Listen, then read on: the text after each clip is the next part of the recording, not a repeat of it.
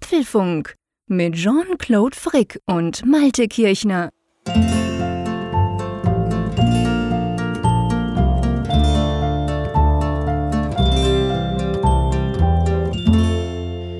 Hallo und herzlich willkommen zum Apfelfunk zur Ausgabe 248, die wir wie immer am 4. November, beziehungsweise wie immer am Mittwochabend, diesmal am 4. November aufzeichnen. An einem verrückten Tag, wo zwei alte Opas in den USA um die Macht streiten, wo Corona unser Leben immer mehr einschränkt. Da gibt es wenigstens eine positive Nachricht, das ist, dass der Apfelfunk ja immer da ist und der Apfelfunk hoffentlich auch immer positiv rüberkommt. Und bevor ich jetzt allzu esoterisch werde, schalten wir natürlich sofort in den hohen Norden zum kühlen Deutschen. Moin Malte. Ja, Moment, ich muss erstmal das Schloss hier aufmachen zum Lockdown. dass ich mit dir sprechen kann. Ich mache die Luke jetzt auf. Hallo, lieber Jean-Claude. Ich mache jetzt dann die Luke dicht hier, du.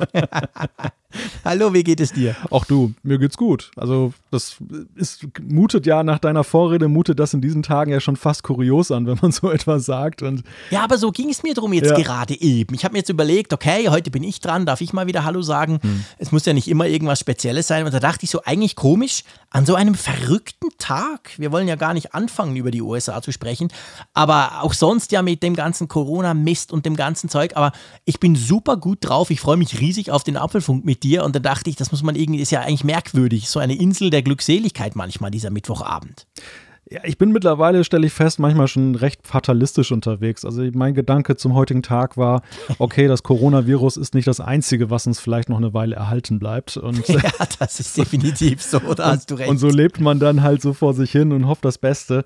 Aber ja, nein, der Apfelfunk, der, der Apfelfunk, das ist ja nicht erst seit Corona so diese, nein, nein, überhaupt diese Insel, wo man rausschwimmt und wo dann halt die Sandstrände sind und die Palmen und man denkt, ach, ist das Leben schön, sondern ähm, das war ja vorher auch mal schon so, dem Stress des Alltags zu entkommen. Und ja, das, was ich aus den Zuschriften so lese, ist ja auch, dass das ja auch dem einen oder anderen da draußen so geht, dass eben ja. der Apfelfunk eben so ein bisschen Alltagsunterbrechung ist. Und ja. Das stimmt, das, das hören wir immer wieder, das haben wir schon vor Corona ab und zu gehört, aber natürlich seit Corona und seit diesem verrückten 2020-Jahr sowieso haben wir das noch mehr bekommen. Und, und ich glaube, das ist ja auch der Punkt. Ich sage jetzt mal, ich, ich, will uns überhaupt nicht über den grünen Klee loben, bitte nicht falsch verstehen, aber es geht ja nur mehr darum, so quasi die Fallhöhe ist ein bisschen größer, weißt du? Wenn es normal geht, klar, manchmal hat man ein bisschen Stress, okay, und dann muss man sagen, oh cool, jetzt am Mittwoch wieder ein bisschen chillen mit dem Malte.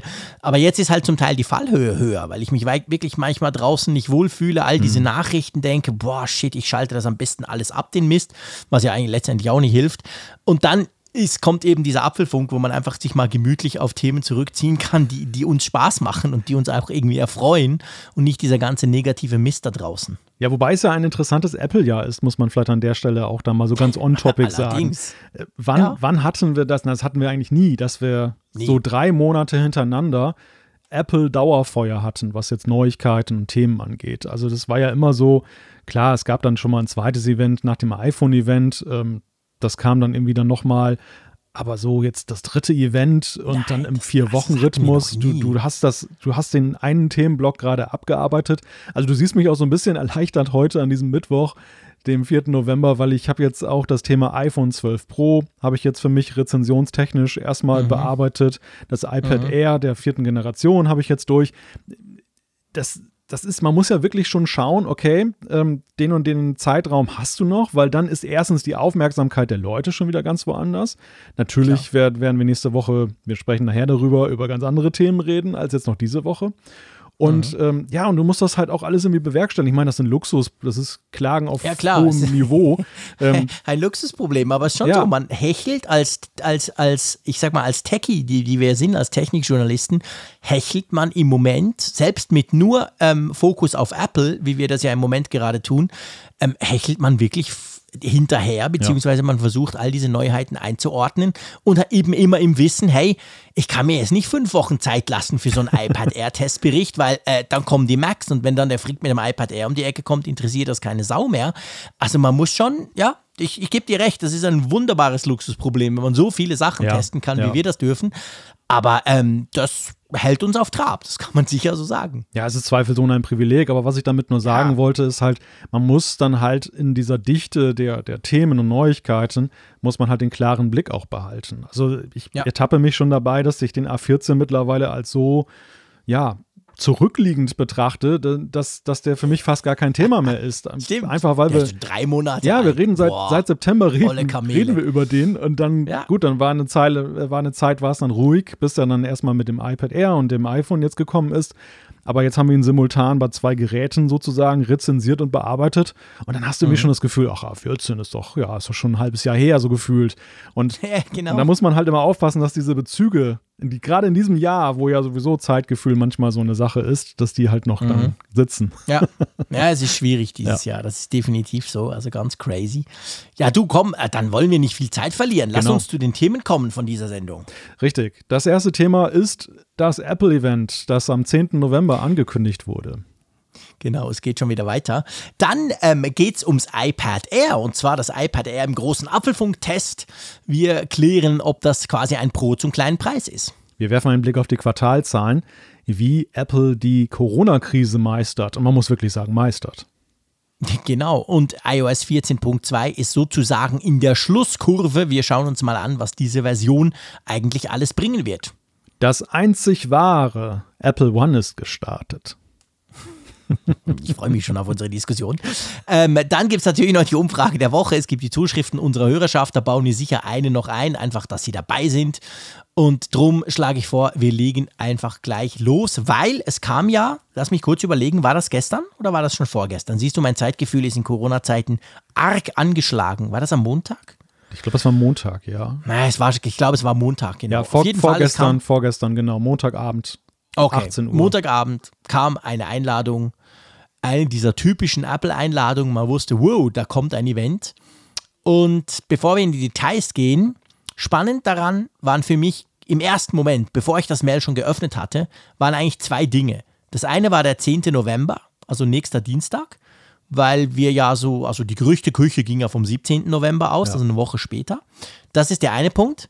Und was mich schon, ich meine, als alten Apple-Geek, was natürlich mich sofort elektrisiert hat beim Abendessen, als ich das gesehen habe, ja, man sollte keine Push-E-Mail lesen beim Abendessen, aber ich mache es halt manchmal, war dieses One More Thing. Das ist mhm. nämlich das, ähm, das Motto dieser Veranstaltung. Ging dir das auch so? Ja, das ist natürlich ein Statement. Also, ja, das kannst du als ich die E-Mail sah, ähm, der Blick schweifte erst so über dieses Apple-Logo in Schwarz, was über diesen ja, bunten Strahl sozusagen, dieses bunte Licht dann geht. Übrigens ähm, auch so eine Farbgebung, die mich so sehr erinnert, zum Beispiel an den iPhone-Launch, iPhone-Launch damals. Mhm.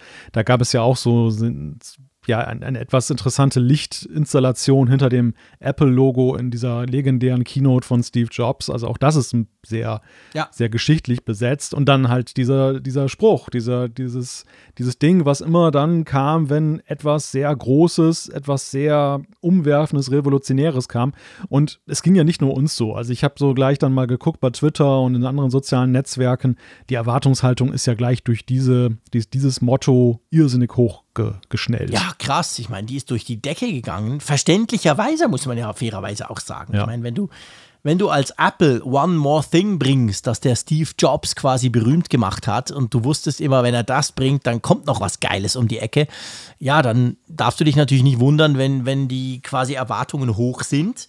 Das wären sie sowieso gewesen, weil wir ja davon ausgehen, wir sprechen jetzt dann gleich in den Details, es geht ja um Macs logischerweise, Apple Silicon, die ganze Geschichte. Aber wenn du dann noch dieses, dieses Motto dran haust, dann ist es schon, ja, dann finde ich, geht es eben ein bisschen weiter noch. Ja, und das, das, also ich, der, der Kernpunkt bei, dieser, bei diesem Motto ist natürlich, und dahingehend gehen auch die Diskussionen, die wir lesen. Wir erwarten ja Macs. Wir erwarten ja den genau. Apple Silicon. Das ist ja mehr oder weniger jetzt klar, dass das jetzt das Thema sein ja. wird, dieser Keynote. Ähm, das war ja noch offen nach den zwei Events, die wir gesehen haben. Und im Sommer haben sie es mit der WWDC ja nun angekündigt. Also das muss jetzt kommen. Nur viele sagen halt ja noch etwas. Also die beziehen das nicht auf die Macs. Die beziehen das eigentlich darauf, da muss doch noch etwas mehr sein. Und das ist für mich die sehr spannende Frage äh, in diesem Erwartungsmanagement, mhm. das Apple da jetzt aufgebaut hat. Ist das wirklich noch etwas, was darüber hinausgeht? Wir sprechen her drüber. Oder ist es jetzt dann wirklich auf diesen sehr großen Schritt mit den Macs mhm. bezogen, in welcher Weise auch immer? Ja, ja.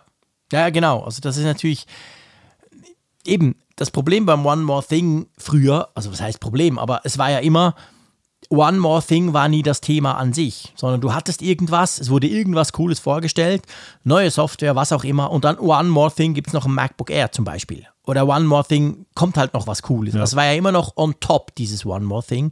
Es ist natürlich schwierig, wenn du aus One More Thing das Hauptevent machst, weil dann fragten sich alle, ist das das One More Thing? Aber das geht doch gar nicht, weil ein One More Thing ist ja immer das, was am Schluss noch quasi ja. kommt. Das, was eben niemand erwartet. Und seien wir ehrlich, wir, wir erwarten die Macs, wir wissen schon recht viel, zumindest Bloomberg meint das. Also mhm. wir sprechen gleich über die Details, aber das ist so auch das, was mich so ein bisschen umtreibt, weißt du? Ja. Hat man es halt so gedreht, dass ja, so nach dem Motto, ja, wir wissen, Freunde, ist schon die dritte Keynote innerhalb von zwei Monaten, also ist es quasi die Keynote, die One More Thing ist noch. Das würde aber dann den Max nicht so ganz gerecht. Also ist gar nicht so einfach, weißt du? Ja, im schlimmsten Falle, also jetzt für die, die jetzt sehr viel erwarten, ist es nachher eine recht triviale, augenzwinkernde Geschichte. ja, ja, Zum genau. Beispiel, wir haben ja dieses, die, wir haben ja nun dieses äh, augenscheinlich strahlende Apple-Logo und das suggeriert mhm. ja zusammen mit diesem AR-Easter Egg, was mal wieder auch auf der Internetseite zu finden ist von Apple. Du kannst da draufklicken und dann ist da so ein Apple-Logo, das klappt auf, ne? wie, so ein, wie mhm. so ein MacBook. Und genau. die Assoziation, die man hat, ist natürlich sofort, hey, cool, die MacBooks werden künftig wieder einen leuchtenden Apfel haben. Nicht mehr den weiß leuchtenden, sondern bunt strahlend an der Seite so heraus, so wie unser Apfelfunk-Wandlogo, was wir ja dann haben. Dann. Ja, genau, genau. wir hatten es natürlich wieder zuerst. Somit, wir hatten es natürlich wieder zuerst. Das hat der Tim Cook gleich gesehen und gedacht, hey, sowas genau, muss ich haben. Hat Apfelfunk am Hörer gesehen, dachte, das Mit Millionen ist. Millionen LED-Farben, die man einstellen kann. auf, auf jeden Fall es könnte natürlich auch sein, dass es eher so eine augenzwinkernde Geschichte ist nach dem Motto, hier sind die Macs und übrigens nebenbei, one more thing, sie können auch leuchten, die, die, die Logos ja. wieder. Ja. Das, das könnte sein. Oder dass es irgendein lang gehegter Wunsch ist im Sinne von, hey, ihr kriegt jetzt äh, nicht mehr nur 2 Terabyte iCloud-Speicher, sondern 10. Ja. ja, ja, genau. Was, was, uns ja zweif was uns zweifellos auch freuen würde, ja, gar keine Frage. Aber das, das, ich glaube, die, das Problem mit diesem Spruch, wenn es denn eines ist, ist ja, dass die Erwartungshaltung jetzt irrsinnig hoch ist und einige ja, ja sogar schon die AR-Glasses erwarten, die, die, ja, die AR-Glasses genau. erwarten. Also, ja, ich bin gespannt. Ich bin wirklich gespannt. Ich bin auch sehr, sehr gespannt. Lass uns mal über das diskutieren, wo man davon ausgeht, dass wir in einer Woche sehen werden. In einer knappen Woche am Dienstagabend ab 19 Uhr. Und zwar, Bloomberg geht ja davon aus, es gibt drei MacBooks. Also es gibt nicht nur einen, es gibt nicht einfach einen ersten Apple Silicon, sondern es gibt quasi gleich drei. Aber eine kleine Einschränkung ist dann, es gibt eben drei MacBooks. Also nicht irgendwie noch ein iMac und weiß nicht was alles. Ähm, man geht offensichtlich von einem 13 Zoll R aus, von einem 13 Zoll Pro, einem 16 Zoll Pro, also all die Geräte, die wir jetzt schon haben, nur eben halt mit Apple Silicon und offenbar, damit fasse ich zusammen, was Bloomberg meint, ähm, offenbar keinem neuen Design. Ja.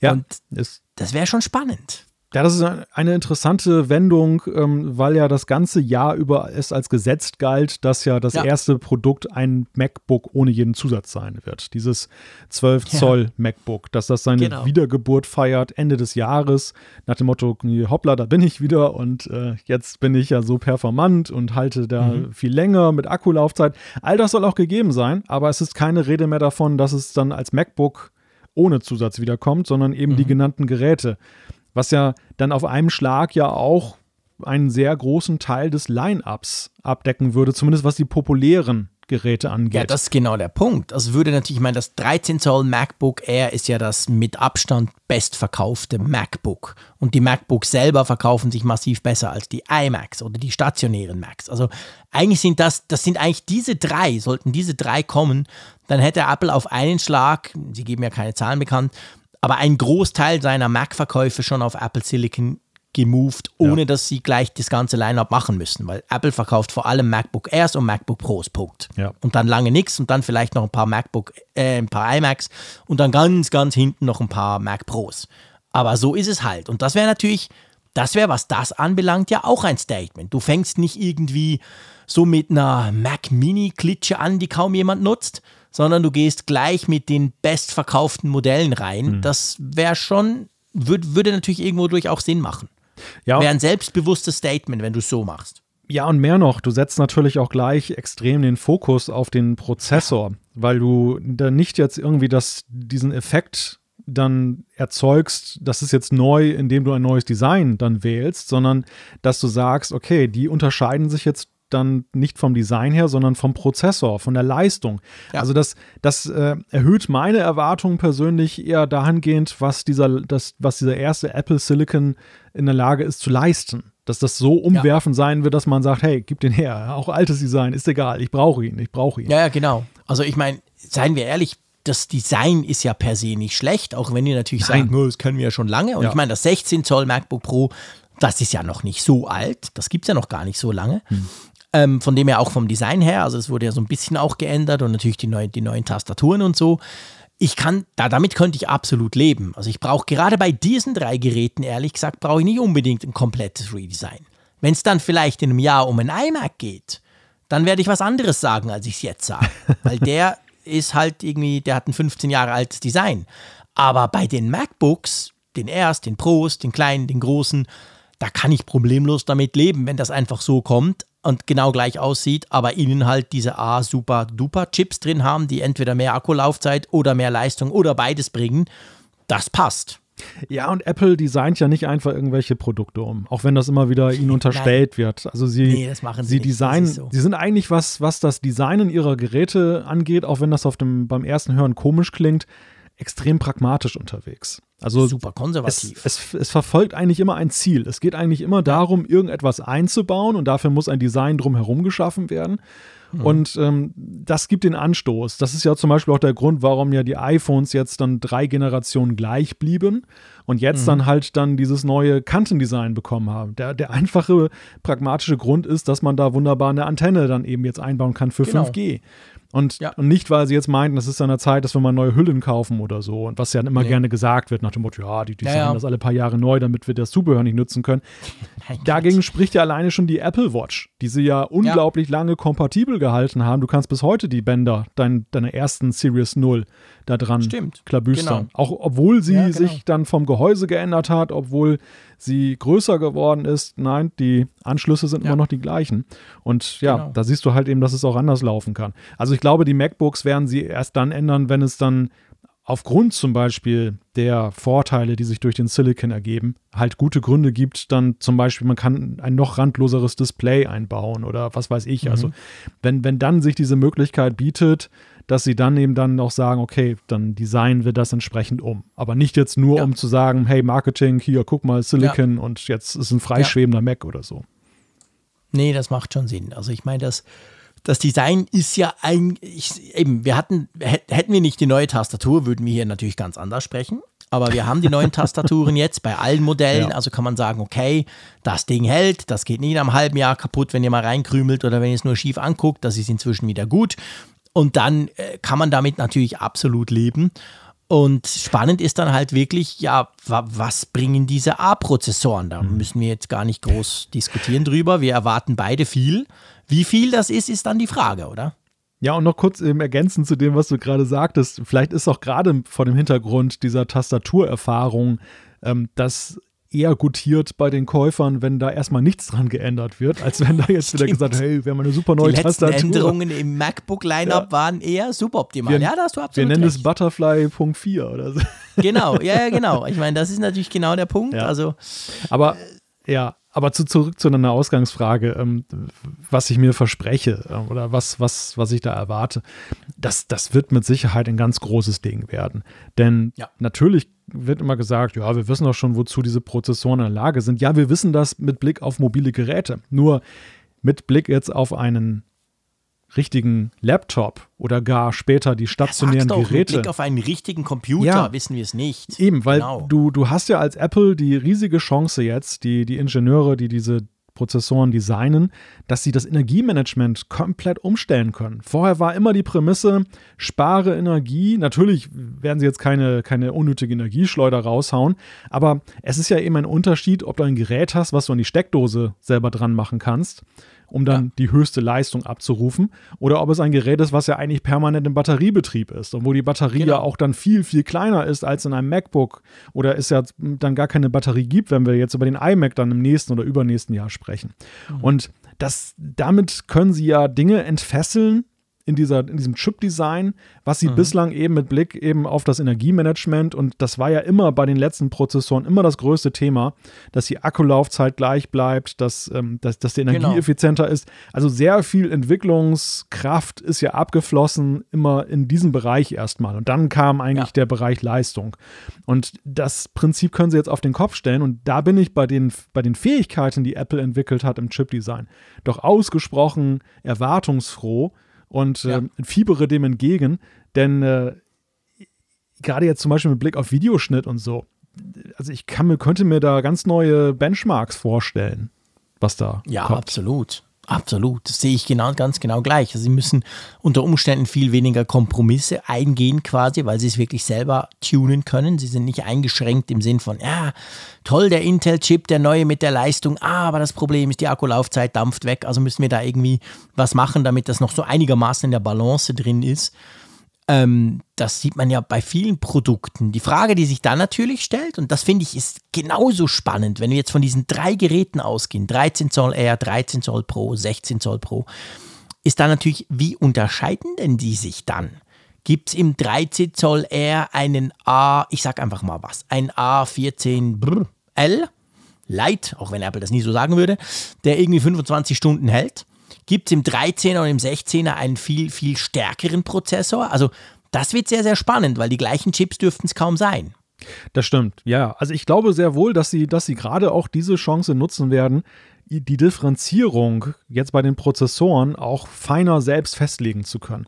Sie sind ja bislang mhm. bei den Macs ja dann doch am Ende immer davon abhängig gewesen, was Intel in seinem Line-up hat. Ja. Natürlich haben sie geguckt, dass sie einen bei einem R zum Beispiel einen ja, mobil stärkeren Prozessor noch reingehauen haben, also der jetzt in puncto Langlebigkeit, ähm, der, der Akkulaufzeit dann vor allem die Priorität setzt und die Leistung vielleicht nicht in den Fokus, während das Pro natürlich genau. dann, dann das Leistungsstärkste sein muss und da kann man auch mal verschmerzen, wenn das häufiger in die Steckdose muss. Aber genau. das kann ja jetzt Apple bis ins Letzte selbst festlegen, wie sie das haben möchten, wie sie dieses Produkt dann gestalten möchten dahingehend. Mhm. Und mhm. ja, das ist in der Tat eine gute Frage. Ich gehe sehr stark von einer Differenzierung aus. Ich denke, ganz klar, sie werden dann nicht überall den gleichen Prozessor einbauen, weil eben das eben diese große Chance ja ist, die sie dann haben. Und es ja. wäre ja auch Quatsch, dass das eher gleichzusetzen leistungstechnisch mit dem Pro. Jetzt gar nicht mal in puncto künstlicher Ausbremsung, sondern einfach in der Frage, was erwartet meine Käuferschaft von genau. diesem Computer? Ja, klar. Genau. Ich meine, das R ist ja jetzt auch schon ist nicht super powerful, da hört man den Lüfter schnell mal, aber es hat im Vergleich mit allen MacBooks die beste äh, Akkulaufzeit. Also, und ich gehe mal von aus, diesen, dieses Profil, das diese Geräte ja irgendwo haben, quasi das R ist wirklich super, super lang, hält das ohne, kommt das ohne Steckdose aus. Das Pro ist so ein bisschen ein Kompromiss, aber ist schon auf Power getrimmt. Und das 16 Pro ist quasi das Kompromisslose, ich will alles machen können und trotzdem noch unterwegs sein. Und ich glaube, diese, diese, diese, diese, ähm, diese Klassifizierung werden sie wohl beibehalten, nur halt hoffentlich mit noch so ein bisschen beeindruckenden Kennzahlen, oder? Das, da gehe ich fest von aus, ja, da gehe ich fest von aus. Jetzt ist es ja so, du hast schon dieses, dieses AR Easter Egg ja angesprochen für mich lustigerweise war das tatsächlich auch, ich, ich sah da drin den Laptop, klapp auf, klapp zu. Ja. Und ich habe ehrlich gesagt da gar nicht mehr weiter rein interpretiert. Das war es für mich eigentlich. Laptop auf, Laptop zu. Ich habe da jetzt weder überlegt mit Farben und mit Leuchten und ja, stimmt, früher war das doch so, da hat doch der Apple-Ding geleuchtet. Noch auf die Brille, da muss man erstmal drauf kommen. Ähm, ich, also ich weiß nicht, wie siehst du das? Jetzt auf dieses Event bezogen, bevor wir dann so einen Ausblick wagen. Aber ich habe das Gefühl, wenn ich mir die letzten zwei Events angucke, die ja sehr klar waren, die, die ja verhältnismäßig kurz waren und, und vor allem total fokussiert, ich glaube nicht, dass wir neben den drei Max noch was sehen. Ich glaube, das ist es einfach. Ich würde mich auch wundern. Ja, also deshalb, ja. deshalb bin ich auch jetzt kein Anhänger dieser zu hohen Erwartungen. Zumal ich auch finde, diese, diese Erwartungen, die jetzt in eine diffuse Richtung gehen, lenken eigentlich von dem ab, mhm. was mich persönlich am meisten interessiert. Also ich muss dir ja. ganz ehrlich sagen, ähm, ja, natürlich, das, das iPhone-Event ist immer was Großes. Das iPad Air, da hat mich unglaublich gefreut, dass es jetzt so neu gemacht wurde und Touch ID hat dann. Aber das hier ist ja wirklich das rätselhafteste von allen Events. Das ist das rätselhafteste, wie genau die Ausgestaltung dieser Chip-Umstellung genau sein wird. Mhm. Wir haben so einen Teaser gekriegt bei der WWDC. Einige behaupten, ja. wir wüssten doch schon alles. Ich behaupte, wir wissen eigentlich gar nichts. Wir wissen nur die grobe Richtung, dass nämlich genau. Intel-Prozessoren der Geschichte angehören und dass wir jetzt mit dem Apple Silicon dann arbeiten. Auch dieses Transition Kit, das für Entwickler rausgegeben wurde, das ja vereinzelt auch bei anderen Leuten aufgetaucht ist. Mhm. Auch das hat ja keine wirklichen Rückschlüsse Nein. zugelassen auf das, was uns jetzt hier erwartet. Also es gibt noch eine sehr große Überraschungsmasse. Es liegt sehr wenig bis gar nichts von alledem. Gut, wir wissen jetzt, welche Modelle da möglicherweise kommen, aber das ja. besagt ja überhaupt nichts über die Prozessoren, die da drin stecken. Nö, nö also das, das alleine, muss ich dir sagen, hat, reicht für mich an Spannung eigentlich schon aus. Ich, ich habe eigentlich momentan gar keinen Nerv, mich jetzt noch auf ja. irgendwas anderes zu stürzen, auf irgendeine andere Theorie. Natürlich lasse ich mich gerne überraschen, aber ich weiß eben auch nicht, ob Apple, wenn sie den, den Macs ein eigenes Event widmen, ob sie dem jetzt so die Show stehlen wollen. Weil es ist ja ganz klar, wenn da irgendetwas kommt, also entweder geht es unter, weil die Macs dann doch dominanter sind, oder aber, ja, dann sind die Macs halt alle übersehen. Das kann es ja auch nicht sein, oder? Nein, also ich bin, ich, bin, ich bin wirklich fest, fest davon überzeugt. Es kommen diese drei Macs, es kommt natürlich noch einiges zu Apple Silicon, quasi Hintergrund, wie jetzt und das jetzt und so. Ich bin auch der Meinung, dieses Transition Kit, das hat in eine falsche Richtung gewiesen. Viele gehen ja davon aus, ja, da kommt doch sicher jetzt ein Mac Mini, weil der ist ja quasi schon ready. Ich glaube einfach, Apple hat bei diesem Transition Kit das gemacht, was am einfachsten geht. Und am einfachsten ja. so eine Umrüstung ist nämlich ein Mac Mini. Das kann man sich, das stellt man sich relativ einfach vor, den umzubauen, im Unterschied zu allen anderen Macs. Von dem her gesehen, ich glaube, das war mehr aus der Not geboren, schnell sowas hinstellen zu können. Hat aber nichts mit dem Line-Up zu tun. Der Mac Mini, der kommt dann irgendwann mal, kriegt er diesen Apple Silicon. Ich glaube nicht, ich bin überzeugt, nicht dieses Mal. Und darum glaube ich auch, wir, wir bleiben bei diesen drei Macs ich wäre damit auch zufrieden, das kann ich jetzt schon sagen. Ja. Also wenn, wenn die drei Macs und wir noch ein bisschen mehr Infos über die Apple Silicon per se bekommen, vielleicht sogar so eine Art Roadmap oder so, dann, dann muss ich sagen, ist das absolut okay. Also ich würde da gar nicht viel mehr rein, rein ähm, interpretieren in diese ganze Einladungsgeschichte. Nein, würde ich auch nicht. Also klar, es gibt ja noch die AirTags, die dann jetzt spekuliert werden. Es gibt dann die AirPods Studio, die. Klar, es gibt noch einige Dinge, die, die fehlen. Einige erwarten. Wobei er auch die Gerüchteküche ja schon gesagt hat, deshalb wundert es mich, dass einige das wieder aufbringen, dass diese Produkte gar nicht mehr dieses Jahr kommen werden, dass, dass ja. die verschoben wurden ins nächste Jahr. Und wir sprechen ja nachher ja auch noch über die Quartalzahlen. Eine wesentliche Aussage dort war, dass obwohl ja in China scheinbar die Situation in Sachen Corona sich deutlich beruhigt hat, zumindest gegenüber dem mhm. Anfang des Jahres, dass es aber trotzdem so ist, dass Apple sehr stark immer noch damit zu kämpfen hat, dass die Produktionskapazitäten für ja. die Produkte, die sie jetzt rausgebracht haben, obwohl sie später gekommen sind, immer noch nicht so sind, wie sie sonst sein sollten, wenn jetzt ein Normalbetrieb mhm. wäre. Und ja. das heißt, jede, jede Verspätungsmeldung, jede Verschiebemeldung, die ist eher ernst zu nehmen als diese, ach, jetzt bringen sie das doch nochmal so schnell, weil ich glaube nämlich, sie, sie gucken sehr klar momentan, wie dosieren sie die Dinge, damit sie auch lieferbar bleiben und ähm, ja. nicht dann ein riesiges Line-up nachher haben an tollen Sachen, die sie alle nicht liefern können zum Weihnachtsgeschäft. Das wäre ja, ja dann, genau. das wäre dann der Supergau. Was bringen uns die AirPods Studio, wenn sie eben nur 100 Stück produzieren können und dann heißt es dann äh, Lieferbarkeit dann ab Februar. Was wir ja übrigens ja bei Produkten unter Normalbedingungen wie die AirPods äh, ja damals ja auch schon hatten, die ja auch ins Weihnachtsgeschäft ja, genau, gingen. Das hatten wir noch ohne Corona. Und ganz, ja. ganz wenige Leute jetzt verglichen mit der Gesamtproduktionszahl haben die ja dann tatsächlich noch gekriegt ja. zu Weihnachten. Ja, genau. Also das, das gab es ja alles auch schon. Ne? Ich glaube auch. Also ich glaube ich glaub sowieso die AirTags, also die AirTags vielleicht nicht unbedingt, die musst du ja irgendwie erklären. Die kannst du nicht einfach raushauen, hey, hier ist das Ding und so. Aber zum Beispiel die AirPods Studio, da braucht es weder ein Event dazu, noch musst du die zwingend zu einem Event irgendwie hinzupacken. Die kannst du auch per, per Medienmitteilung releasen irgendwann mal. Also da glaube ich auch, das hat auch in dem Sinn keine Eile. Nee, also wir werden Max sehen, wir werden drei Max sehen, das wird spannend werden, aber viel mehr, und das meine ich jetzt überhaupt nicht negativ, viel mehr ähm, wird es nicht geben. Aber das eigentliche Highlight einer Apple Keynote ist ja nicht unbedingt die Apple Keynote, oder? Ich weiß nicht, wo. Sagt er ganz unbescheiden aus der Schweiz. Ja, ich weiß gar nicht, wo du hin jetzt überleiten möchtest. hm. Das überlasse ich jetzt dir. du meinst wahrscheinlich, dass wir der Tradition mittlerweile anknüpfend dann nach der wahrscheinlich ja wieder einstündigen Präsentation, übrigens auch noch so ein Punkt, also mit Blick darauf, was erwartet wird. Apple ist ja, und das unterscheidet ja dieses Jahr auch von den Vorjahren, sehr monothematisch unterwegs. Klar, ja, wir hatten im genau. ersten Event hatten wir die Mixtur aus Apple Watch und iPad, klar, also da war es schon so, dass wir zwei Themenbereiche hatten, aber das letzte Event zum iPhone war ja wirklich extrem monothematisch und Stimmt. Ich könnte mir eben deshalb auch gut vorstellen, dass das Mac-Event auch sehr monothematisch sein wird, dass man eben nicht mhm. da noch eine zweite Produktkategorie reinmacht, weil man ja eben auch in viel kürzeren Zeithorizonten eben denkt bei diesen vorproduzierten Videos, die man dann zeigt. Ja. Aber, ja, genau. Aber worauf du hinaus wolltest, ist ja was ganz anderes, nämlich die Frage, ihr habt das dann gesehen, diese eine Stunde Video und fragt euch, ja, jetzt wäre schön, wenn man mit jemandem drüber sprechen könnte oder jemand zuhören könnte, der drüber spricht. Und da ist es ja unsere schöne Tradition mittlerweile, dass wir die ersten Eindrücke ein wenig dann verarbeiten nach dem Event und an diese Tradition wollen wir dann nächsten Dienstag auch anknüpfen.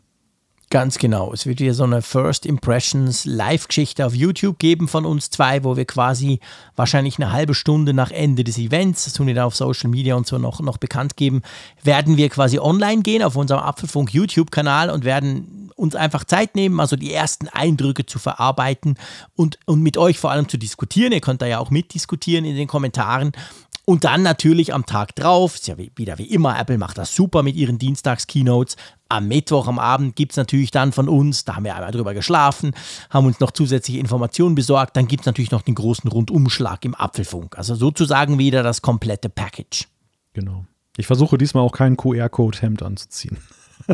Och, das wäre aber lustig. Doch mit irgendeiner versteckten Webseite, mit einem One More mit, Thing, bitte. Mit, mit, AR, genau. Wenn du dein iPhone genau, dranhältst, dann kommt irgendwie so ein AR-Modell. Dann passiert dann. was. Dann tanzt der Malte auf der Düne. oder, oder der Zeier erscheint im Apfelfunk-T-Shirt.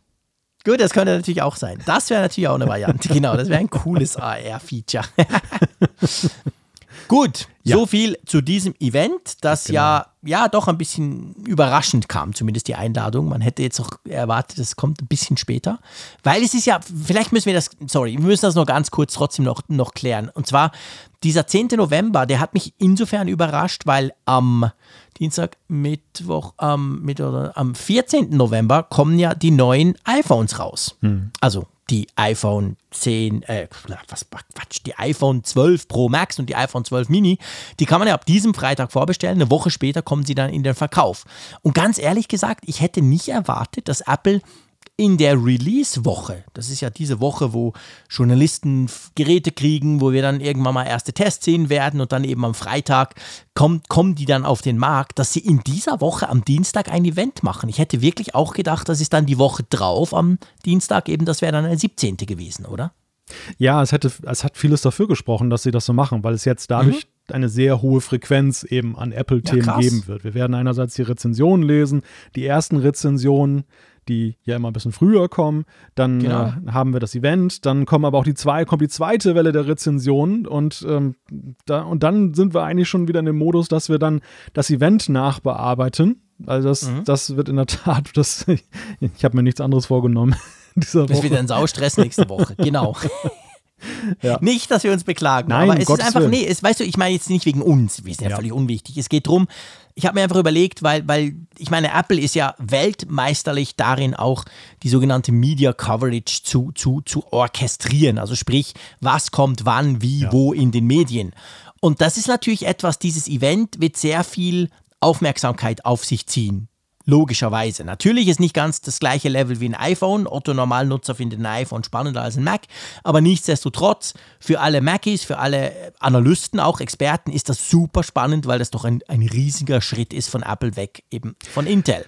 Und das zusammen dann mit den ersten iPhones, die ersten, die sagen, guck mal, wie klein mhm. das Mini wirklich ist und wie groß das Max, das, das hätte ich echt nicht gedacht, dass sie das alles in eine Woche packen. Ja, ich meinte das auch gar nicht aus, aus meiner oder unserer Sicht jetzt, sondern eher aus mhm. der Sicht eines Medienkonsumierenden. Also ja, genau. der, der durchschnittlich an Apple Interessierte, der nimmt das ja alles gerne auf. Mir ging es immer schon so, mir geht es ja. bis heute so, dass ich dann eben gerade in diesen Release-Tagen oder diese ersten Reviews und so weiter, Events, also da, da äh, ziehe ich schon alles rein, was ich an News bekomme, Podcasts, Videos, Livestreams.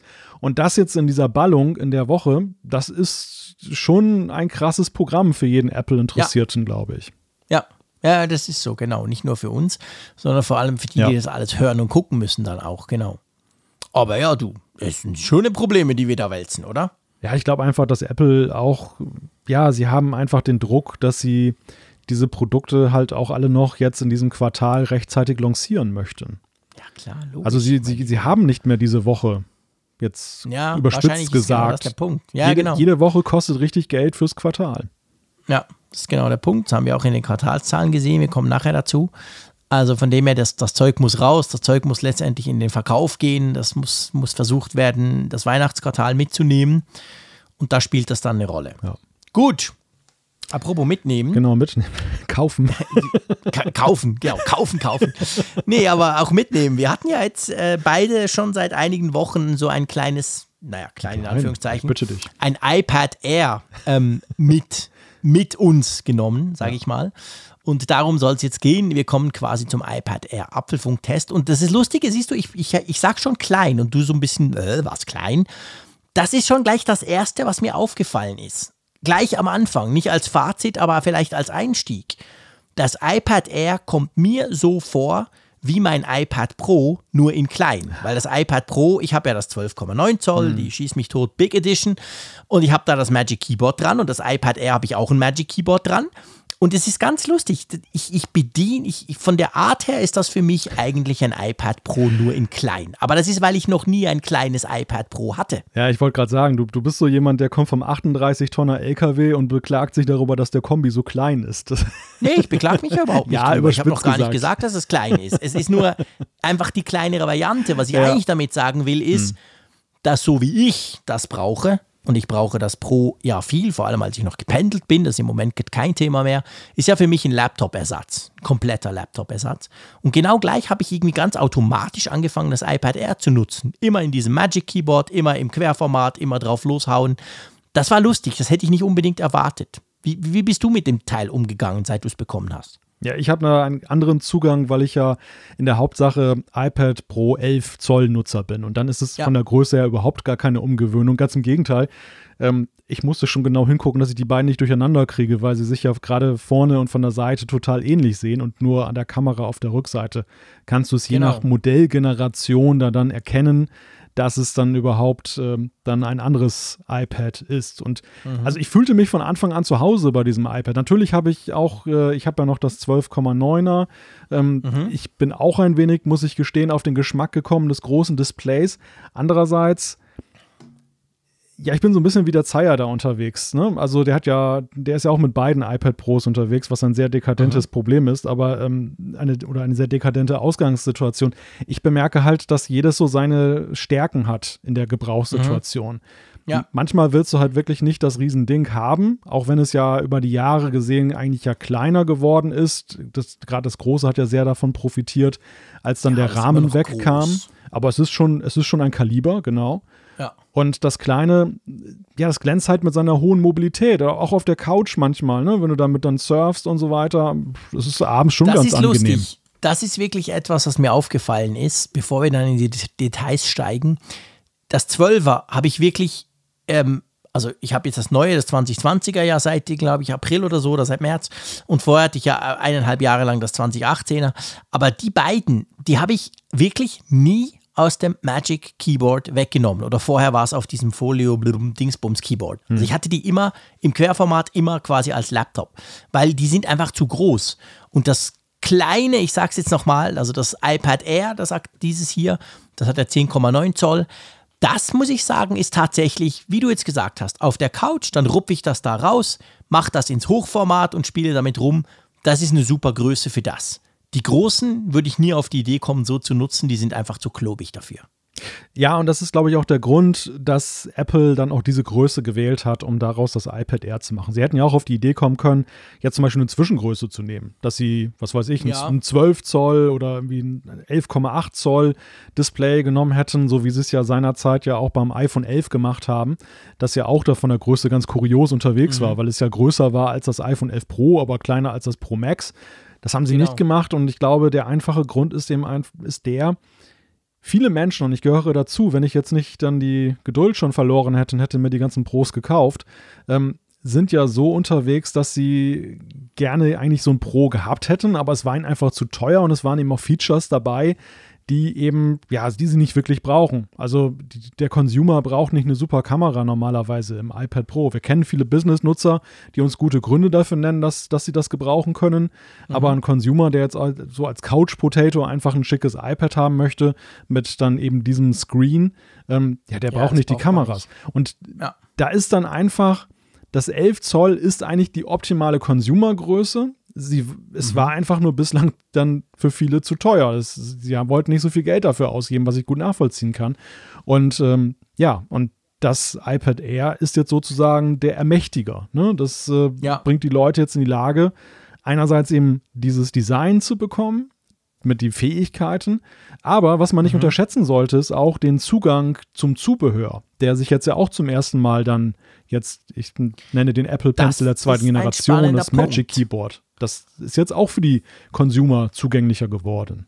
Genau, weil nämlich alle, alle Zubehöre, zumindest die von Apple, die die Apple fürs iPad Pro 11 Zoll gemacht hat, die passen auch, die funktionieren auch mit dem iPad Air. Und das ist schon interessant. Also das macht das Ganze natürlich attraktiv. Eben, du hast zum Beispiel ein Magic Keyboard, das natürlich immer noch schweineteuer ist, gerade beim iPad Air. Das ist ja mehr als halb so teuer als das iPad Air. Aber nichtsdestotrotz macht es einen coolen Laptop draus. Ähm, und den Pencil, genau, den Pencil 2, den du oben so schön magnetisch da drauf klappen kannst und so. Also du hast viel Zubehör für dieses iPad Air, das wirklich da drauf gut passt. Ja. Wie fandest du das Design? Jetzt muss man ja, man muss das Design ein bisschen unterteilen, weil wir sprechen die ganze Zeit vom iPad Pro.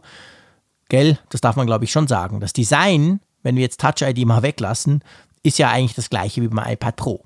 Also es hat dieses Kantige, nichts ist anders. Ich, ich merke zum Beispiel, dass ich immer, immer, immer, immer, immer, ich bin so konditioniert auf dieses Design gleich Pro, dass ich immer von unten nach oben wische zum Entsperren, weil ich davon ausgehe, der hat ja Face ID. Ja. Und dann geht das nicht und dann denke ich, ja, und ich habe ich gebe ganz oft dann den Code ein, weil ich denke, ja, okay, Face ID hat irgendwie was anderes gesehen.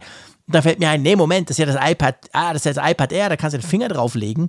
Also das ist lustig, weil vom Design her sind die ja sozusagen nicht zu unterscheiden, oder? Ja, ich glaube, über diese Geschichte sind viele Rezensenten und vor allem Tech-Journalisten gestolpert, weil wir natürlich die Pros jetzt seit Jahren kennen und ja. automatisch so unsere Benutzung, ich habe das bei mir auch selber gesehen, ähm, die geht natürlich genau so. Wir swipen hoch und dann erwarten wir Face genau. ID und dann stellen wir fest, Moment mal, irgendwie passiert nichts. Was ist denn jetzt passiert? Und muss man so einen, so ja, ich nenne es jetzt mal Klammergriff machen, dann über, über das Gerät jeweils, dass man das dann, dann aufschließt. Es ist sehr ungewohnt und ähm, umgekehrt, wenn man sich das einmal dran, dran gewöhnt hat, dann äh, muss man wiederum aufpassen, dass man beim iPad Pro nicht das Gleiche macht, weil da ist es dann nämlich. Ja, da, man ist dann versaut. Da führt es dann nicht beide weiter. Richtungen. Aber das, das stimmt. Aber da muss ich sagen, sind wir, die wir das jetzt testen, ja nicht das Maß der Dinge, sondern das Maß der Dinge sind ja Nein. diejenigen, die eben noch gerade eben nicht vom Pro kommen und genau diese Handgriffe noch nicht verinnerlicht haben. Für die ist das ja dann eine, ja, ganz natürliche Herangehensweise, dann, dass man sagt, hey, ich muss dann den Knopf drücken ja, und dann meine, wird das Seien wir ehrlich, jemand, der ein iPad Pro hat, ein neues, also 2018er oder neuer, der, für den ist das iPad Air komplett uninteressant. Ja. Der hat ja schon was Cooles. Außer er will natürlich zwei, okay. Aber ähm, alle anderen, die eben von diesen Knopf-iPads kommen, mit Homebutton da unten und so und fettem Rand und so, für die ist das ja letztendlich das Gerät. Also ich habe zum Beispiel auch unser Familien-iPad, das war bis vor ein paar Monaten, war das das iPad Air, ich glaube, 2. Mhm. Dann wurde es irgendwie verbogen und dann ist es irgendwie, musste es entsorgt werden. Das ist ein anderes Thema. Auf jeden Fall, ähm, und das hat ja eben auch diesen Knopf. Und wenn du von dem kommst, dann bist du dir erstens gewöhnt, den Finger irgendwo hinzulegen. Und ich muss sagen, ich finde diese Implementation von Touch ID im neuen iPad Air, die finde ich wirklich großartig. Apple hat da sehr mhm. viel überlegt. Sie haben zum Beispiel überlegt, gleich schon beim Einrichten, also der Fingerabdrucksensor ist schnell und alles easy peasy, das sei einfach auch mal gesagt, man hat den sehr schnell eingelesen, alles toll. Aber dann haben sie sich auch überlegt, okay, Wahrscheinlich nutzt du dein iPad Air nicht nur im Quer- oder im Hochformat, sondern eben im jeweils anderen auch. Also fordern sie dich gleich schon mal auf, noch einen anderen Finger einzulesen. Und ich finde es auch super, super clever, dass sie es gemacht haben, quasi. Am Anfang habe ich immer da oben drauf gedrückt und dann unten gewischt, weil ich mir das irgendwie so gewöhnt war. Hm. Und dann dachte ich, es ist nicht so praktisch, weil du musst immer dann die Hand wegnehmen oder du brauchst zwei. Und es ist ja so, du kannst ja einmal quasi drauf tappen, man muss ja nicht drücken, sondern man muss nur drauflegen, dann entsperrt er dann Finger hoch, nochmal Finger drauf und dann bist du direkt im Homescreen. Das finde ich zum Beispiel eine super clevere Idee. Ja, ja, ja, dass, dass sie eben im Setup, das machen sie beim iPhone ja eben nicht, äh, oder als es noch Touch ID gab oder bei den Geräten, die es haben, da wird ja nur ein Finger abgefragt beim Setup und ja. nicht gleich, dass du dann eben dran denkst, du, du kannst noch weitere Finger hinterlegen. Du kannst da, glaube ich, insgesamt zehn Finger ja sogar einspeichern. Das heißt auch Familienmitglieder ja, genau. und so kannst du noch dann hinterlegen. Eine Frage, die uns ja oft gestellt wurde, ähm, war mit Touch, Blick auf Touch ID, wie gut funktioniert denn das, weil doch der Sensor auf den ersten Blick viel kleiner oder schmaler auf jeden Fall wirkt mhm. als jetzt dieser Home-Button. Und ich muss sagen, ich habe da keinen Unterschied festgestellt in der akkuraten Erkennung des Fingers. Ich auch nicht. Also das, nee. das, das läuft super sauber. Die, dieses Schmale ist es lässt einen weder lockerer rein, also im Sinne von, dass es sehr fehlertolerant ist, noch, ähm, noch ist es jetzt so, dass es häufig zu ist. Es funktioniert einfach, it just works, muss man dazu sagen. Ja. Und ja, ähm, ja der, der Unterschied ist vielleicht auch der, dieser, dieser Touch-ID-Sensor, der ragt ja hier mit dem Power-Button so ein bisschen raus. Und beim iPhone, da war er immer so ein bisschen, ja, so leicht in einer Vertiefung, weil das ja in dem Home-Button war. Äh, vielleicht gleicht sich das so ein bisschen aus, dass die Kontaktfläche dann halt dann da zwar größer war, aber vielleicht der Finger dann doch nicht mal ganz drin war und so. Also auf jeden Fall, ja, das funktioniert sehr sauber. Ich hatte auch keinerlei Probleme, muss ich wirklich auch sagen. Er hat ja auch noch ein bisschen eine andere Farbe. Also wenn wir es zum Beispiel mit dem iPad Pro vergleichen, da ist er einfach metallisch, genauso wie die Lautstärke wippen. Und beim, beim iPad Air ist er ja quasi durchsichtig, weil er ja irgendwie aus Plastik ist und nicht aus Metall, damit er das Ganze noch auslesen kann. Also man sieht dem Ding quasi an, und das wäre wahrscheinlich das Unterscheidungsmerkmal, hätte ich jetzt ein 11 Zoll Pro iPad und würde die nebeneinander legen, da würde man es wahrscheinlich nur daran sehen, oder dass der Home-Button anders aussieht. Beziehungsweise nicht der Home-Button, der, der An-Ausschalter quasi. Der Power-Button, ja. Der Power-Button, genau. Ja, ja, wahrscheinlich genau. Also daran kann man schon, wobei auch da musst du schon sehr genau hingucken, weil einfach das ist. Ja. Ist jetzt Klar, kein so herausragendes Merkmal. Und das ist ja eben das, das Tolle. Die, die Frage wurde ja auch gestellt, hm, ja, warum hat Apple das denn nicht iPad Pro Lite zum Beispiel genannt. Also mal abgesehen davon, dass ich mir bei Apple nicht vorstellen kann, dass sie den es gibt keine Lite-Produkte Lite-Produkte nutzen, genau. Das, das wird das Marketing schon zu verhindern wissen, dass sowas jemals passiert. Aber äh, die, dieser Begriff passt auch sonst nicht, weil Lite suggeriert ja auch eine gewisse Billigkeit insgesamt. Und ja. es ist ja eben so, die Pros können natürlich noch mehr, aber das, was das R übernommen hat vom Pro, ist ja in keiner Weise schlechter ist das Display Nein. ist jetzt gut mit Ausnahme der 120 Hertz Technik, aber ansonsten ist es genau gleich beschaffen. Es sind die gleichen Materialien, die da verbaut wurden. Es ist jetzt nicht irgendwie Plastik statt Metall oder Glas. Also all das, was wir vom Pro und das machte ja gerade diese Verwechselbarkeit im ersten, auf den ersten Blick auch aus, ist, steckt da eben auch drin. Und ja. deshalb eben diesen Begriff R ist ja auch noch eine witzige Geschichte, den, wie sie den ja eigentlich damals eingeführt haben, um zu sagen, hey, das iPad ist leicht und dünner geworden damals beim klassischen iPad. Und wie sie den Begriff dann ja mit der dritten Generation des iPad erst dann recycelt haben, letztes Jahr mhm. ja erst, witzigerweise, mir kam ja, das schon länger vor, dass sie dann eben dann äh, die Pros sozusagen mit zwei, drei Jahren Verzögerung eben günstiger mit etwas weniger Features herausgebracht haben. Ja, ganz genau. Ja, also ich finde, ich finde das iPad Air, so wie es jetzt ist, ist ein unglaublich stimmiges Produkt. Wir gehen jetzt mal so ein bisschen durch bestimmte Features durch, bevor wir dann natürlich die alles entscheidende Frage stellen, die vor allem mich interessiert, wie sich es denn im Unterschied zum iPad Pro verhält. Also im iPad Pro 11 Zoll natürlich, nicht zum großen, das habe ich ja selber. Aber lass uns mal anfangen. Und zwar, es fängt ja schon bei den Farben an. Ich meine, das Pro ist ja wie immer, es gibt es in Space Gray oder es gibt es in Silber und sonst gibt es nichts. Beim Air geht ja Apple dahingehend mal so richtig alles rein. Da gibt es ja ganz viele Farben, oder? Da gibt es eine ganze Menge Farben, doch wenn man dann, also zumindest beim Blauton, an den hatte ich große Erwartungen geknüpft, war ich doch ein bisschen erstaunt, dass der gar nicht mal so blau aussieht. Erstaunt ist schön, ich war total enttäuscht. Das ist ja überhaupt nicht blau. Also seien wir ehrlich, es gibt es gibt's in Space Gray, es gibt es in Silber und dann gibt es so in Rose Gold, es gibt es in Grün und es gibt es angeblich in Blau. Das Problem ist, dieses Blau, das haben wir beide als Testgerät, das ist einfach nicht blau. Ja. Also ganz ehrlich gesagt, ich habe das meiner Frau gegeben, ich habe das einigen Leuten in die Hand gedrückt und ja. da hat jetzt keiner gesagt, das ist blau. Die haben so gesagt, ja, merkwürdiges Silber, hm, nee, es wäre so grau. Hm es, es verändert sich, wenn man es, ich habe es jetzt hier gerade in der Hand, es verändert sich, wenn man es je nach Licht, also es gibt einen ganz bestimmten Lichtwinkel, da sieht es so ein bisschen aus wie blau. wie ein helles Blau, aber. Also nicht dieses coole, dunkle Blau von den neuen iPhones oder so. Ja. Aber ja, also ich, ich überlege mir dann eigentlich ganz ehrlich gesagt, ich hätte am, am liebsten oder ich meine, kann, kann mich ja nicht beklagen, ich habe ein Testgerät bekommen, ich hätte am liebsten das Grüne gehabt. Und habe mich dann aber schon gefragt, ist das Grüne so wirklich so grün wie auf der Webseite oder ist es dann eben auch wieder so nicht grün, weil es extrem dezent ist? Ich hätte hellhörig werden sollen, weil der Farbton Blau heißt eigentlich Skyblau. Und Stimmt. Der, der Himmel hier an der Nordsee ist zuweilen gerade in der jetzigen Jahreszeit häufig grau. Und dementsprechend, dementsprechend passt der Name schon sehr gut. Ich, das ist ein reines Benutzerproblem. Hast du diesen, diesen Farbtipp abgegeben? Du von der Nordsee hast gesagt, ja, so sieht das aus. Das ist blauer Himmel quasi. ja, wahrscheinlich. Wahrscheinlich haben sie mein Video gesehen und haben dann gesehen, aha, das ist also Sky Das ist blauer Himmel. Also wir färben das mal grau ein. ja, also man sollte zumindest beim Blauton nicht zu viel erwarten. Äh, ich habe in ja. der Tat auch den Familientest gemacht und mir hat auch jeder gesagt, das ist grau. Keiner, keiner, mhm. erst wenn ich hinterher gesagt habe, das soll blau sein, dann wurde es nochmal angeguckt so eine Minute ja, so ein innegehalten. So ganz kleines was. Genau, ja. und dann wurde der Freundlichkeit halber gesagt nach dem Motto, ach, der, der arme Kerl, der hätte gerne ein blaues iPad. Ja, wenn man ja, genau, genau wenn, man genau bekommen. wenn man genau hinguckt, äh, so ein bisschen bläuliches Grau ist es schon. genau, genau, genau. Aber auf jeden Fall, ich meine, ich will das jetzt gar nicht ins Negative ziehen. Es Nein. ist cool, haben wir Farben. Das sage ich immer. Ich finde es geil, haben wir Auswahl es wird dann wahrscheinlich so sein wie bei den iPhones, wie bei den Smartphones, wie wahrscheinlich bei fast allem. Die Leute wollen zwar Farben, aber sie kaufen dann doch immer schwarz oder weiß. Das ist bei dem wahrscheinlich ähnlich, aber nichtsdestotrotz, das, das fast blau, das grün und auch das Rose Gold, die gefallen mir zumindest auf, den, auf der, auf der, auf der Apple-Webseite sehr, sehr gut. Und ich finde es cool, dass man da eine Auswahl hat.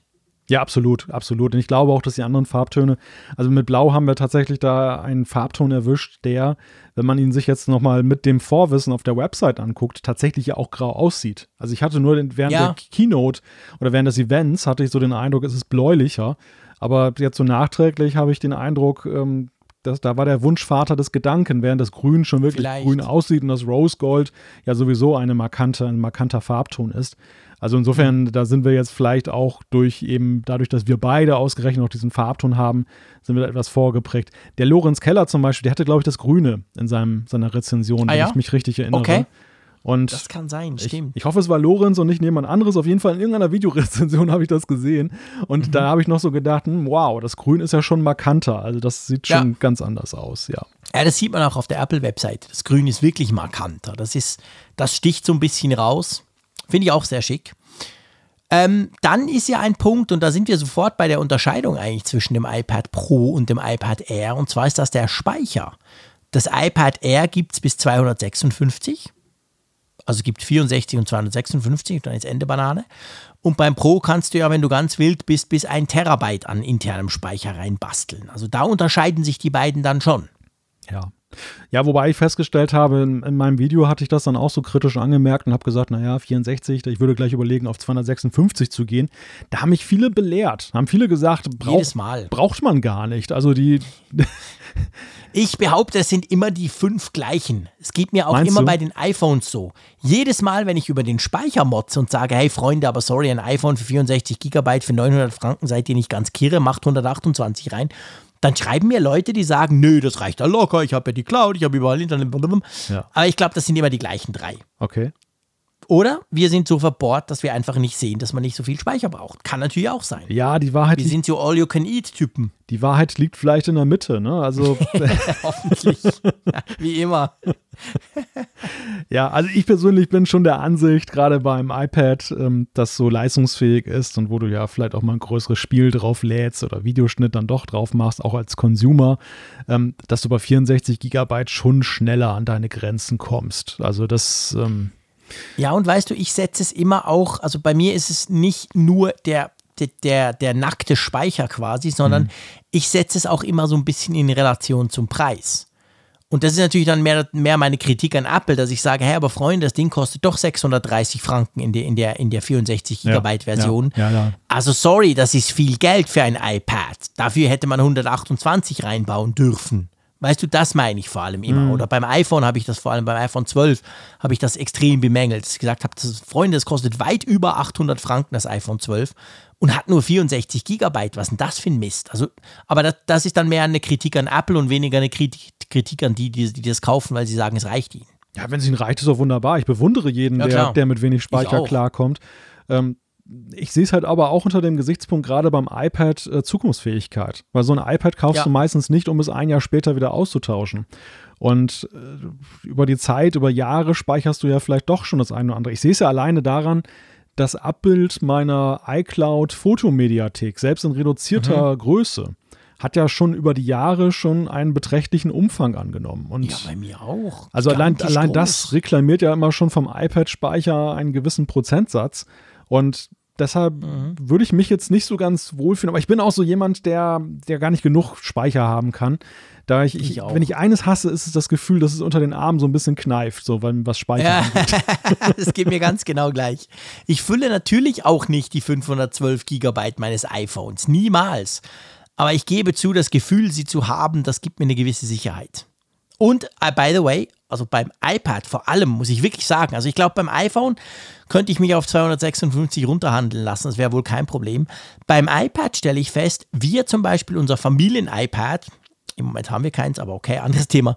Dieses, dass, wenn wir, wenn wir zum Beispiel nach Holland fahren in die Ferien, das ist eine, das ist eine neun, zehnstündige Fahrt mit Pausen, dann ballern wir dieses iPad voll mit Filmen. Und die Kiddies, die schaffen es locker, dann acht Stunden am Stück Filme zu gucken. Und das sind dann ein paar. Und da bin ich dort in den Ferien, da wollen wir vielleicht auch ab und zu mal am Fernseher hängen und so. Also ich fülle immer locker 100 Gigabyte mit Filmen aus der iTunes Movie Library, die wir sowieso mhm. haben, und nehme die quasi mit. Und ich finde das super und ich will das so. Ja, andererseits, ich kenne eben auch die anderen Nutzerprofile, da muss ich gar nicht jetzt irgendwie weit gucken. Äh, in der Familie zum Beispiel, wo das iPad dann einfach auch aufgrund des Displays das äh, Gerät der Wahl ist, um zum Beispiel jetzt dann die äh, iCloud-Fotos dann aus einer Gruppe anzugucken, um dann mhm. jetzt irgendwie einen Streaming-Dienst zu nutzen, der aber nur zwischenpuffert und nichts speichert. Also wo, wo dann ja. schon eben mit wenig Speicher ähm, du, du, trotzdem das Gefühl hast, da ist unendlich Luft nach oben und wo dann auch jetzt mhm. nicht so wie bei mir jetzt zum Beispiel so, so, so riesige, eine riesige Fotomediathek noch in der, in der Cloud ist, die sich dann immer niederlässt dann auf den Geräten, sobald sie dann da eingerichtet sind. Ja. Also ja, ja, ja, klar. man, man klar, sollte. Ich will das ja auch niemandem na, aufdrängen. Also ich glaube schon, dass es das ähm, ich bin bei dir, was das Thema angeht, mit äh, ist 64 Gigabyte zeitgemäß und ähm, gibt das nicht auch manchmal, also bei, bei manchen Produkten, ich, bei 64 Gigabyte finde ich es nicht so krass, aber Apple hatte ja auch die Zeiten, wo sie noch tatsächlich Geräte mit 16 oder 32 Gigabyte unter das Volk gebracht haben. Und wo man eigentlich sagen konnte, der Abpreis beginnt eigentlich erst beim zweitkleinsten äh, Modell. Ja. Weil, Definitiv. Weil's einfach, ja. Weil einfach nur das realistisch ist jetzt. Das andere ist so, dass so wie, wie bei Autos, wo du häufig dann eben das Grundmodell kaufst und du hast nicht mal ein Autoradio drin. Früher war das ja, ja. zumindest so. Und äh, keine, ja, genau. keine Seitenspiegel und du musstest alles extra kaufen. Und ähm, so war es ja zeitweise auch. Das hat sich Gott, Gott sei Dank gebessert. Also 64 Gigabyte ist, finde ich, schon auch ein, realistisch, ein realistischeres Maß für eine Minimalausstattung. Ja, absolut, definitiv. Nee, nee, das stimmt schon. Wir sind da natürlich am anderen Punkt. A14-Prozessor. Wir haben ganz am Anfang mal gesagt, das kommt uns vor, wenn der schon monatelang da wäre. Dabei war das iPad Air ja das erste Gerät, das mit dem A14 vorgestellt wurde, ja noch vor den iPhones. Ähm, ich weiß nicht, bei mir ist immer so, wenn es um diese Prozessoren geht, supi-dupi, toll, wahnsinnig beeindruckend, aber im Alltag muss ich einfach sagen, ja, ist halt schnell. Aber das war der Vorgänger auch schon. Ja, und das wird den meisten Anwendern auch so gehen, mehr noch bei so einem Consumer-Gerät als beim Pro-Gerät jetzt. Ja. Ich glaube, der A14 hat, äh, ist sexy aus anderen Gründen für diejenigen, die sich jetzt ein iPad Air kaufen. Nämlich deshalb, weil das ein Garant ist für langjährige Versorgung mit Updates. Das, das iPad Air hat jetzt dann eine Prozessorgeneration gleich übersprungen. Apple hätte ja auch den A13 noch einbauen können. Ja. Statt dem des A12, der vorher drin war. Und das haben sie nicht getan. Sie haben gleich den, sie haben, sie haben gleich gezogen mit dem neuen iPhone. Aus welchen Gründen auch immer war es sogar jetzt dann gleichzeitig und nicht mit Zeitversatz. Mhm. Aber am. Ende ist es vor allem eben eine Frage davon, wer sich dieses iPad Air kauft. Und ich glaube, viele kaufen es sich wirklich, um es lange zu behalten. Die ja. können sich sicher sein, dass Apple das auch lange noch mit Updates versorgt. Das ist genau der Punkt, sage ich auch immer. Diese Prozessoren, die stehen halt für Zukunftsfähigkeit, für eine Zukunftsfähigkeit, die kein anderer Hersteller so hinkriegt. Und das ist ein gutes Gefühl, weil du dann nicht irgendwann findest, das wäre schon noch geil, iOS 20, aber leider muss ich mein iPad wechseln, weil der das nicht mehr unterstützt. Also das sind so Dinge, da, da spielt sich eigentlich, spielt wird der Power ausgespielt und nicht unbedingt, wenn du was drauf machst, weil das ist schnell. Das auch nächstes Jahr noch schnell, es war letztes Jahr aber auch schnell. Das ist ganz genau der Punkt. Du hast noch aufgeschrieben Kameras. Sind da Kameras drin? Ja. Du siehst, wie, wie spannend ich Kameras bei iPads finde. Ich bin immer oh, extrem geflasht, dass die da drin sind, weil ich sie brauche nie. Ich sie nie, ich sie nie brauche, so wollte ich eigentlich sagen. Aber du offensichtlich schon. Du bist ganz begeistert und gehst knipsend mit deinem iPad Air von Düne zu Düne. Ach ja, gut, das, das würde ich jetzt auch nicht, auch nicht jetzt behaupten wollen. Bist ja kein Japaner. Genau, ja, ja, eben. Ich mache mich da ja auch mitunter drüber lustig. Ich glaube, dass die Frontkamera schon von Interesse ist, ähm, denn sie, die FaceTime HD-Kamera mit 1080p Videoaufnahme, vers die versetzt dich in die Lage, jetzt gerade in diesem Jahr, wo viele mit Videokonferencing konfrontiert oh, sind, ja. dass du in einem, in einem besseren Punkt in einem besseren Lichte erscheinst. Ich glaube, das, ist, ist, das klingt vielleicht kurios, weil normalerweise wir fokussieren ja immer auf die Rückkamera. Es ist ja eigentlich immer bei allen Geräten, das Maß der Dinge ist die Rückkamera und dann heißt es noch, ach übrigens ist eine FaceTime-Kamera vorne auch noch. Beim iPad. Aber viele sehen das genau umgekehrt, ja. Ja, ja und gerade beim Use Case des iPads würde ich genau umgekehrt jetzt auch argumentieren. Ich glaube, die allermeisten werden darauf achten, ob die Bildqualität vorne in Ordnung für sie ist, wenn sie nämlich ja. damit dann einen Videocall machen. Oder auch zum Beispiel als Familiengerät. Das, dieses Jahr musst du ja zum Beispiel auch befürchten, dass jetzt auch in der Weihnachtszeit du Freunde und Familie vielleicht nicht in gewohntem genau. Maße wirst besuchen können. Und ja. das äh, iPad bringt dich in die Lage, dann eben auf einfache Weise dann eben auch mit der Familie zu kommunizieren, über FaceTime zum Beispiel. Und das, ja. das ist natürlich dann schöner, wenn du eben in 1080p Auflösung das Ganze hast. Und eben, das ist ja nicht nur eben die Auflösung, es ist ja auch die Optik, die dahinter steckt. Die, Blend, genau. die Blende, ja. die Linse und so weiter.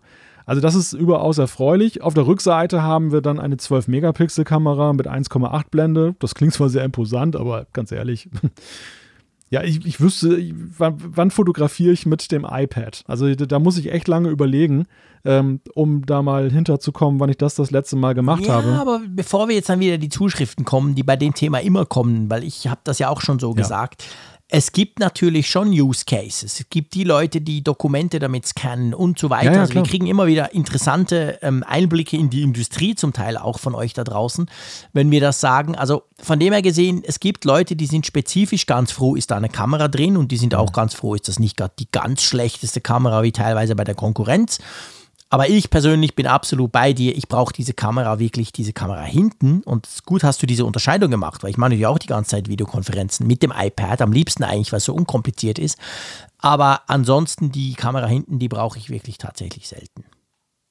Ja, es ist genau wie du sagst. Also natürlich ähm, gibt es den Use Case für viele Nutzer. Aber ich glaube halt im Verhältnis zum iPhone ist es doch so, dass die Rückkamera prozentual weniger Nutzern wichtiger ist, deutlich weniger Nutzern wichtig ist als ja. bei den Smartphones. Das glaube ich schon. Definitiv das sagen mir auch viele. Also einige haben auch mir geschrieben von wegen, ich hätte lieber noch 100 Euro weniger bezahlt, wenn sie die gar nicht eingebaut hätten, die Kamera auf der Rückseite. ja, natürlich, klar. Das könnte man, so könnte man auch argumentieren, genau. ja. Ähm, dann vielleicht nur kurz, wir haben es ja jetzt schon überall ein bisschen ange, ähm, angetönt, aber das iPad Pro 11 Zoll ist ja von, zumindest von außen gesehen unglaublich ähnlich diesem iPad Air. Und ich behaupte mal, du kannst mich gerne korrigieren, weil du hast so ein iPad Pro 11. Ich behaupte mal, dass der normale Konsument, wenn es ihn überhaupt gibt, aber so wie wir ihn so ein bisschen definieren, der vielleicht mal mit iMovie ein bisschen an einem Video was rumknabbert, aber ansonsten primär konsumiert damit seine Fotos, seine Videos, was auch immer macht der würde wahrscheinlich keinen Unterschied merken, wenn er die zwei vergleicht. Oder anders gesagt, für den ist das iPad eher das perfekte Gerät, oder? Das würde ich auch behaupten. Also die, die Unterschiede, die du hast, die ähm, erstrecken sich auf Felder, wo du echt sagen kannst, für den günstigeren Preis ist es absolut verkraftbar, darauf ja, zu verzichten. Genau. Das äh, selbst aus Pro-Perspektive teilweise. Also ich glaube auch, dass mhm. ähm, ja, klar, Face ID ist ein Komfortmerkmal, gar keine Frage. Ähm, viele mögen es lieber als Touch ID und, und ähm, dennoch ist ja, es, glaube ich, kein Must-Have jetzt, weil Touch ID, so wie es hier gelöst ist, auch gut ist. Ja, das ist genau der Punkt. Also, was ja beim Pro noch ist, aber das sind wir eben genau wie du sagst, da sind wir bei diesen Pro-Features.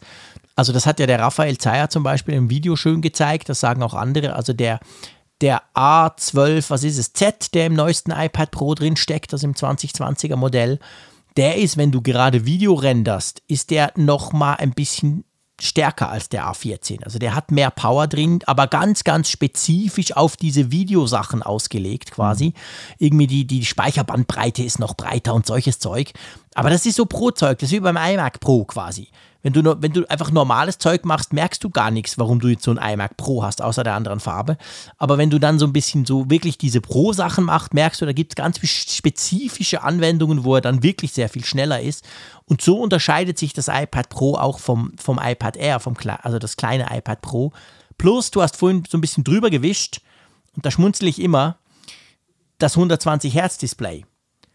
Das Lustige ist ja, dass mir das beim iPad genau gleich geht. Ich merke das eigentlich nicht wirklich. Mhm. Also wenn ich jetzt mein iPad Pro 12,9 Zoll nehme und ihr wisst, ich bin doch der, der Display-Nerd, der Display-Freak, das fällt mir gar nicht so auf. Und das es ist ganz merkwürdig, weil es ist total unlogisch. Ja. Ich bin dann der, der es beim Smartphone sofort sieht. Bei Twitter, witzig. nach einer Viertelsekunde, wow, das ruckelt ja. Ich will ja. 120 Hertz. Und beim großen Screen, wo man es eigentlich, wo alle sagen, ja, also wenn, dann beim großen, da merkst du mehr, da fällt mir das irgendwie überhaupt nicht auf. Oder anders gesagt, ich vermisse das keine Sekunde beim iPad Air. Ja, man könnte jetzt natürlich argumentieren, dass du auf dem Smartphone ja häufiger scrollen musst, weil der, das Display kleiner ist und dadurch, ja, dadurch kommst du eher mit der, ja. mit der Scrollerei genau. in Berührung als jetzt auf einem großen ja. Display. Könnte sein, ja. Ja, ja aber Weil der Raphael zum Beispiel, ich habe schon mit ihm drüber gestritten, nein, wir haben, uns, wir haben diskutiert ja. drüber und er sagt genau, oh, beim iPad will ich das, da finde ich das super und er lacht immer drüber beim Smartphone und sagt, braucht kein Mensch, sehe ich hm. sowieso nicht. Bei mir ist es lustigerweise genau umgekehrt. Ja, also ich bin bei, du kennst meine Meinung zu 120 Hertz. Äh, ich bin da überhaupt nicht hardcore unterwegs. Für mich ist das halt, ja, klar, nice to have, wenn man das haben kann. Aber wenn man es nicht hat, ich muss dir sagen, das ist für mich kein, kein Killer-Feature jetzt, wo ich ja. sage, das, das disqualifiziert für mich jetzt das iPad Air. Für dich ja auch nicht, habe ich rausgehört, nein, aber, nein, nein, nein, aber es, es gibt ja durchaus, gibt ja durchaus, diese Debatte wurde ja gerade beim iPhone ja sehr energisch geführt, mhm. davor ja, und genau. danach. Genau. Es gibt ja Leute, die sagen, ich kehre Apple den Rücken wegen 120 Hertz. Ja. Die gibt es wirklich. Ähm, aber das sehe ich hier, das sehe ich hier absolut nicht. Ja, also nochmal zum Thema Vergleich mit dem iPad Pro, iPad Pro 11. Es gibt ja zwei Merkmale, die, glaube ich, auch auf Dauer und wahrscheinlich dann mit dem nächsten iPad Pro auch wieder stärker das differenzieren. Man muss nicht jetzt, man, es muss da nicht bange sein um die Zukunft des iPad Pro 11 Zoll, denn ich glaube, einerseits das Speicherthema wird immer ein, ja. ein Unterschied bleiben und ähm, die ähm, Prozessorleistung, die ist insofern jetzt etwas verrückt, weil wir haben jetzt, ja, wir haben neue iPad Pros ja im Frühjahr gekriegt, aber dieser A14, der hat natürlich jetzt einen gewaltigen Sprung für das R dann vollzogen. Das R wird aber wahrscheinlich nicht in der Taktfrequenz aktualisiert wie jetzt das iPad Pro. Das heißt, ja, das ich, ich gehe fest davon aus, dass der Prozessor-Gap mit der nächsten iPad Pro-Generation dann doch deutlich größer wird, als das jetzt momentan ist. Und dann ähm, definiert sich Pro dann schon sehr deutlich über Leistung und Speicher und, und nicht jetzt ja. nur primär über Speicher und Kleinigkeiten. Also genau. das, das äh, wird sicherlich dann, da schärft Apple jetzt noch so sein Line-up dann. Ja, das sehe ich auch so, da bin ich absolut ganz deiner Meinung. Also das macht schon Sinn, sind die beiden da, auch wenn man vielleicht im ersten Moment denkt, hey, aber die sehen gleich aus, können praktisch das gleiche und kosten dann doch ein bisschen, also sind preislich dann doch unterschiedlich. Aber ja, wir können ja schon so ein bisschen Richtung Fazit gehen. Also ich finde, ja. ich, ich finde wirklich, das iPad Air 2020, dieses Gerät, was jetzt hier im Moment vor mir auf dem Tisch steht, ist ein fantastisches iPad. Es ist mein momentanes Lieblings-iPad. Klar, liegt auch an der Größe. Ich hatte vorher diese Größe nicht mit dem schönen neuen Design. Ich habe das Standard-iPad, das ja fast ähnlich groß ist, aber noch mit Knopf und dickem Rand und so. Das flasht mich natürlich weniger. Und das finde ich wirklich, dieses iPad Air. Ich finde es ein ganz tolles Gerät. Es funktioniert super, es ist mega schnell. Touch ID ist richtig geil. Ja, Klammer auf. Ich hätte es gern beim iPhone, Klammer zu. Also ja, wirklich das perfekte iPad, wenn du bereit bist, ein bisschen mehr zu zahlen, oder? Das, ja, das, das, das trifft es schon sehr gut. Also, wenn ich eine Zeitmaschine hätte, dann würde ich das iPad da reinlegen und zwei Jahre zurückschicken, nämlich zur 2018er Generation. Und dann würde ich mir nämlich, hätte ich mir damals diesen Kauf des iPad Pros gespart. Äh, ja. Das, denn für mich tatsächlich äh, reicht dieses iPad Air vollkommen aus. Und ich habe es ja auch ähm, in meinem Testbericht des, den Aufsteiger des Jahres genannt, weil es wirklich, genau. es, es ist schon eine krasse Wende, die Apple da vollzogen hat, eben von diesem Rahmendesign, dem alten 10,5er äh, hin mhm. zu diesem fast 11 Zoll des Designs, sind 10,9, aber diesen 0,1 Unterschied ja. merkt man nicht es ist eigentlich, ja, ohne Wenn und Aber, ne? Also es ist wirklich ein gutes Gerät. Das Einzige ist vielleicht, da sollte man sich dann, du hast ja gesagt, es kostet schon etwas mehr Geld. Es kostet vor allem dann etwas mehr Geld, wenn du halt noch das Zubehör dazu haben möchtest. Also du, der, ja. dieser Traum, oh, ja. ein iPad weit unter 1000 Euro, wenn du es dann netto kaufst mit 64 Gigabyte, dann kann das hinhauen. Aber sobald du zum Beispiel das Magic Keyboard dazu kaufst, was ja nun im Preis nicht gesenkt wurde, das ist ja das gleiche, was mhm. ja auch für das iPad Pro 11 Zoll dann da genau. verkauft wird, ist genau das gleiche. Und das kostet ja so halb so viel wie das iPad äh, Air selbst. Ne? Also Nein, das, das ist das Krasse. Das, das, treibt, genau. das treibt dann das Budget dann schon krass nach oben, wenn du dann wirklich dir so einen Laptop-Ersatz da basteln willst. Ja, ja, das ist wirklich so. Also das sollte man auf keinen Fall ähm, unterschätzen. Der Preis durchs Zubehör, das wird dann halt richtig teuer. Aber cooles Gerät, gut gemacht, Apple. Und apropos gut gemacht, schon wieder so eine lahme Überleitung vom Frick hier, aber es passt irgendwie auch gut. Ich wollte sagen, Wollen wir zu den Quartalszahlen kommen? Ja, ich hätte jetzt gesagt, es zahlt sich wahrscheinlich aus für Apple. genau, unser Über Überschriftenmeister. Genau, es zahlt sich aus oder es hat sich ausgezahlt, natürlich nicht das iPad Air. Aber wir hatten ja noch äh, Quartalszahlen. Es war eigentlich eine verrückte Woche, da lief richtig viel letzte Woche, muss man sagen. Mhm. Ähm, Genau, Apple hat Quartalszahlen, also das äh, Quartal von Juli, August, September, Oktober, November. Ja, genau, das war Juli, also quasi immer vor, da, bevor dann die iPhones kommen. Und ähm, ja, da kann man sagen, Apple hat diese Corona-Krise, die ja da auch noch voll, voll da war, recht gut gemeistert, oder? ja, das ist nett gesagt. Also, ich darf auch mal auf norddeutsches Understatement machen. Ja, ja, also es ist wirklich ein Understatement, denn Apple ist es einmal mehr gelungen, in diesem Corona-Jahr nicht nur gut durch die Zeit zu kommen, sondern eben sogar noch sich zu steigern. Und das äh, wohlgemerkt in einem Quartal, in das ja sonst normalerweise die, die iPhones zumindest schon mal ein ganz klein bisschen vielleicht reinspielten, weil der September gehört ja, glaube ich, auch noch dazu zum Erfassungszeitraum. Ja, der gehört eben auch noch dazu. Und wenn du den iPhone-Launch hattest, das erste, sagen wir mal, die ersten ein, zwei Wochen, waren dann halt ja doch dann in den Zahlen mit drin. Und das ist ja diesmal eben nicht, wir sehen es ja auch sehr deutlich an den Zahlen dann, ähm, dass das iPhone diesmal dann verschoben wurde. Und sie haben es tatsächlich hingekriegt, nochmal 0,7 Milliarden Euro mehr Umsatz zu machen, insgesamt 64,7 äh, US-Dollar, schon nicht Euro, sondern US-Dollar. Mhm. Und sie haben ein interessantes Allzeithoch zu verzeichnen. Ja, das ist definitiv so. Und zwar der Mac und die Services, und ich hätte es umgedreht sagen sollen, weil die Services, die haben wir jetzt schon länger, dass die immer wirklich so überfliegermäßig sind. Jetzt ist es ein Allzeithoch, okay. Aber super, super spannend finde ich die Macs. Ja. Die Macs haben sich irgendwie von 6,9 auf 9,03 gesteigert. Das ist ja krass. Also Apple hat massiv mehr Macs verkauft. Und der Mac Geek in mir oder der Apple Geek hat sofort so gesagt: Moment mal, wer kauft denn jetzt noch einen Mac, wo wir wissen, dass genau. die coolen Macs ja erst nächste Woche kommen? Aber der Apple Geek in mir hat natürlich vollkommen vergessen, dass wir ja dank Corona generell einen massiven Aufschwung im PC-Markt erleben, weil die Leute plötzlich zu Hause mehr Geräte brauchen, oder? Ja, ich glaube, dass das vor allem der Driver war, dass die Leute ja. jetzt in, in, die Situation versetzt sind. Zum Beispiel, es gibt ein Familien-MacBook und plötzlich machen die Kinder Homeschooling und äh, Vater muss dann halt oder Mutter muss dann halt Homeoffice machen und man stellt fest, erstens, das alte Gerät ist nicht performant genug, zweitens, ja. das Teilen äh, fällt schwer, wenn alle gleichzeitig es benutzen und dann werden halt neue Macs gekauft und das, das spielt, glaube ich, schon sehr klar rein. Wir sehen das auch beim iPad, das hat sich ja auch von 4,66 Milliarden auf 6,7 1,79 Milliarden mhm. erhöht. Das liegt auch sicherlich daran, dass wir eben dann neue iPads gesehen haben. Und ich zähle dazu auch die Pros aus dem Frühjahr noch. Aber genau.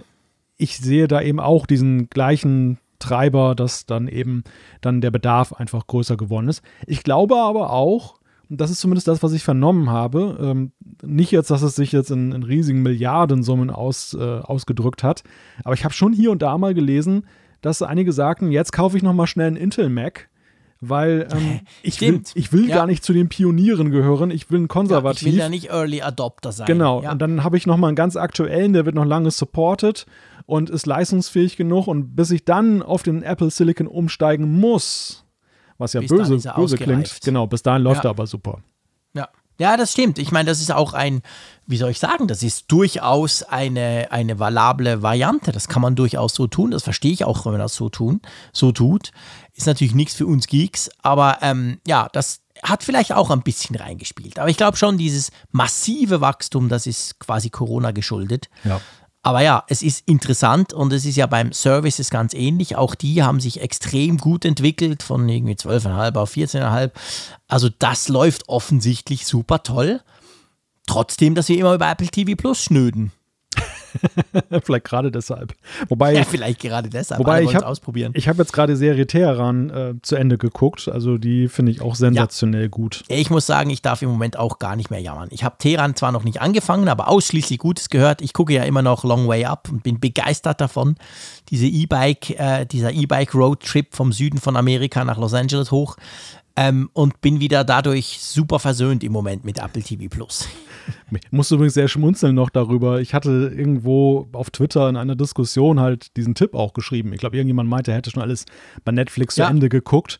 Und dann habe ich da irgendwie drunter geschrieben, von wegen Apple TV Plus Teheran mhm. angucken. Und dann kriegte ich dann ein Like und das Lustige war, da dachte ich, Moment, wer ist das denn? Wo kommt der denn her? Das war der Produzent der Serie. Der hat das tatsächlich gesehen das und das, das geliked. Das fand ich sehr sympathisch. Das ist ja geil, sehr cool. Spannend, das ist interessant, genau. Also die Services-Sparte hat sehr gut funktioniert. Auch die iPad-Sparte hat gut funktioniert. Also da offensichtlich das neue günstige iPad, das ja auch in diesem Jahr vorgestellt wurde, hat super funktioniert. Wir sind von 4,6 auf 6,79 äh, Milliarden Umsatz ge ge geschnellt. Wollen wir zu dem kommen, was nicht gut funktioniert hat?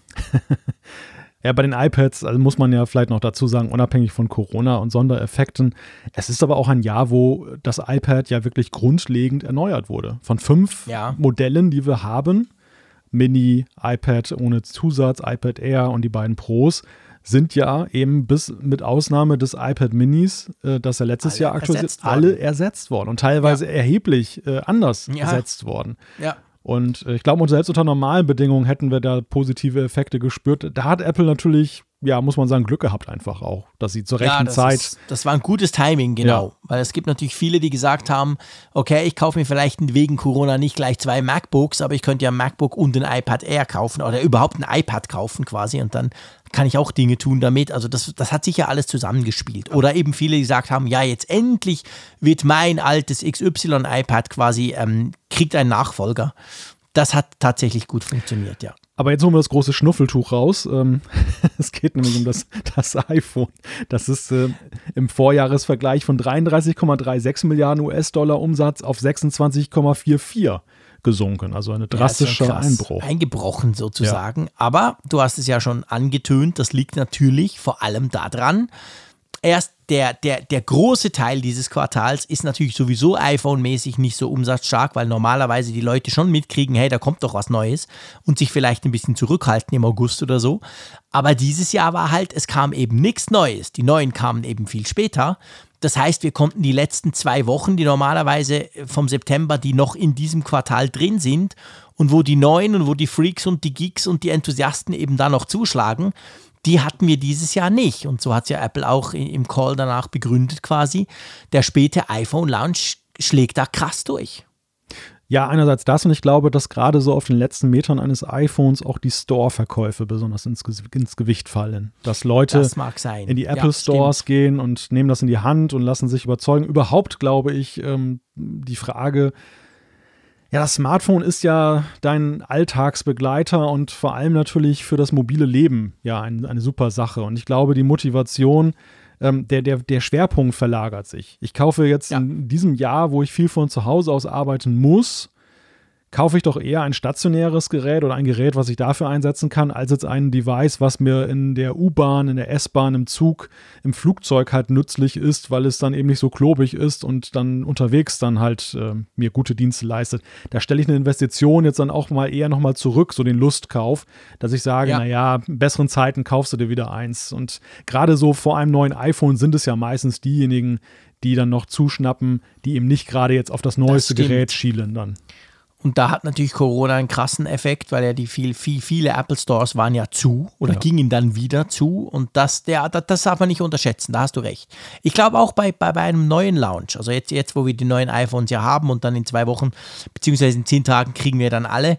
Ich glaube schon auch, das spielt eine Rolle. Also ich stelle mir jetzt vor, gerade zum Beispiel das, das, das iPhone 12 Mini, das, das willst du eigentlich mal in die Hand nehmen weil du wissen willst, wie klein ist das? Ist das nicht vielleicht sogar zu klein und wie sieht das genau aus und wie unterscheidet sich es vom 11er?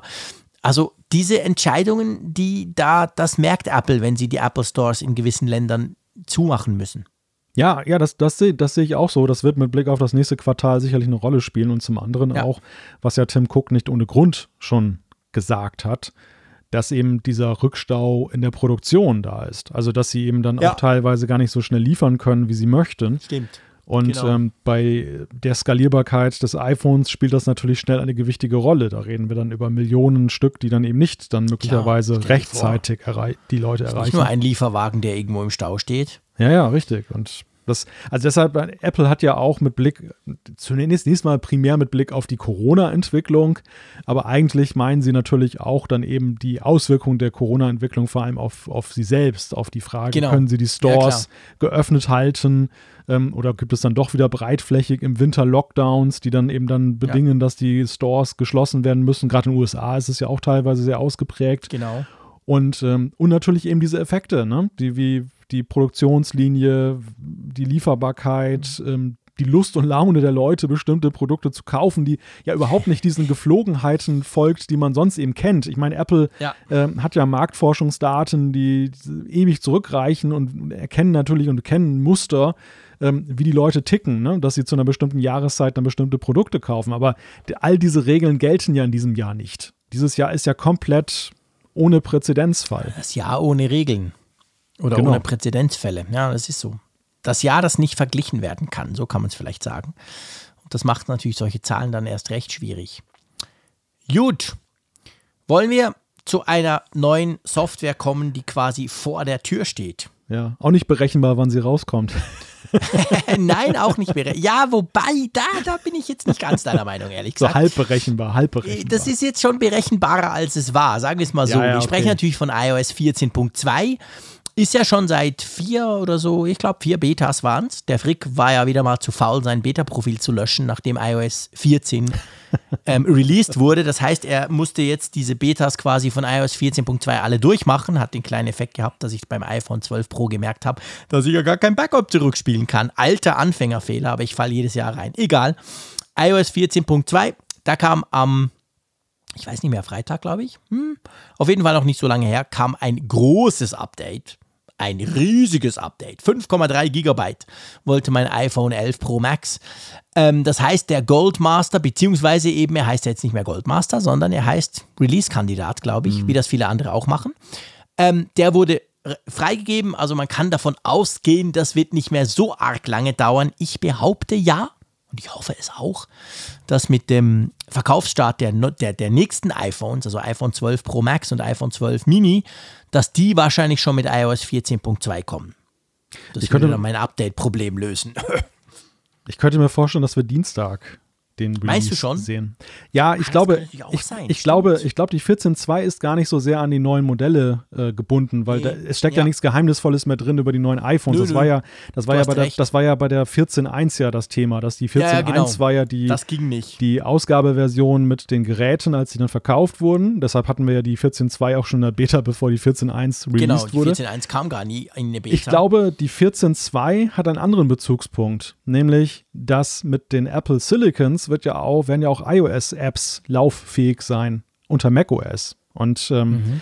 dass eben, das, man, man unterschätzt ja vollkommen, was das für eine gewaltige Herausforderung für Apple ist, weil sie jetzt künftig iOS und macOS ja aneinander binden müssen, was die Feature-Kompatibilität angeht. Wenn auf mhm. macOS iOS laufen, dann müssen ja alle APIs, die in iOS drin stecken, dann ja auch dann eben dann auf dem Mac jederzeit auf dann Schritt halten, dass sie auch dort lauffähig Stimmt. sind, weil sonst hören die Apps, sonst laufen die Apps nur auf dem iPad, aber nicht mehr auf dem Mac. Und ja. deshalb braucht es ja auch gerade für den Beginn also ich möchte jetzt nicht damit sagen, dass am Dienstag die ersten Macs schon im, im Laden stehen, aber das, das wäre zumindest so ein Bezugspunkt, dass man sagt, ja, ja. Apple, Apple muss irgendwo eine Deadline machen und Big Sur lässt ja auch auf sich warten. Big Sur wird wahrscheinlich dann eben dann die, das Betriebssystem sein in 11.0, was dann schon oder 11.1, je nachdem, was dann auf den ersten Macs drauf sein wird mit Apple Silicon.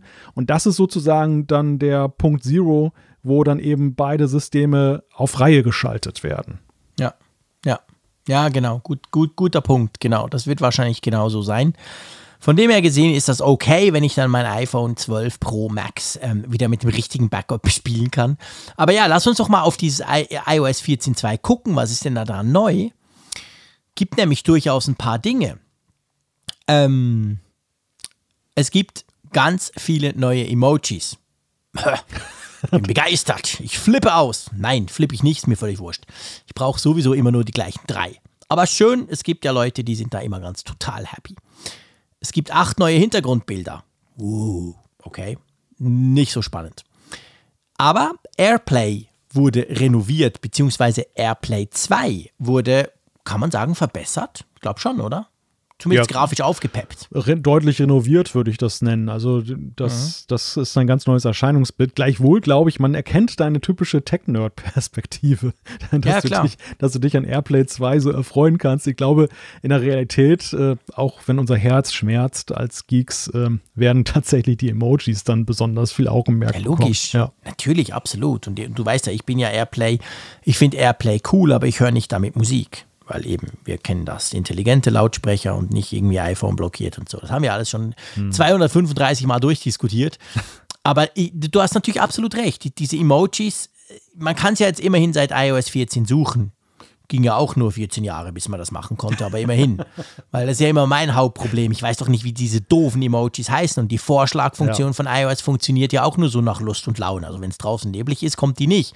Sprich, ich muss mir dann irgendwie was zusammensuchen.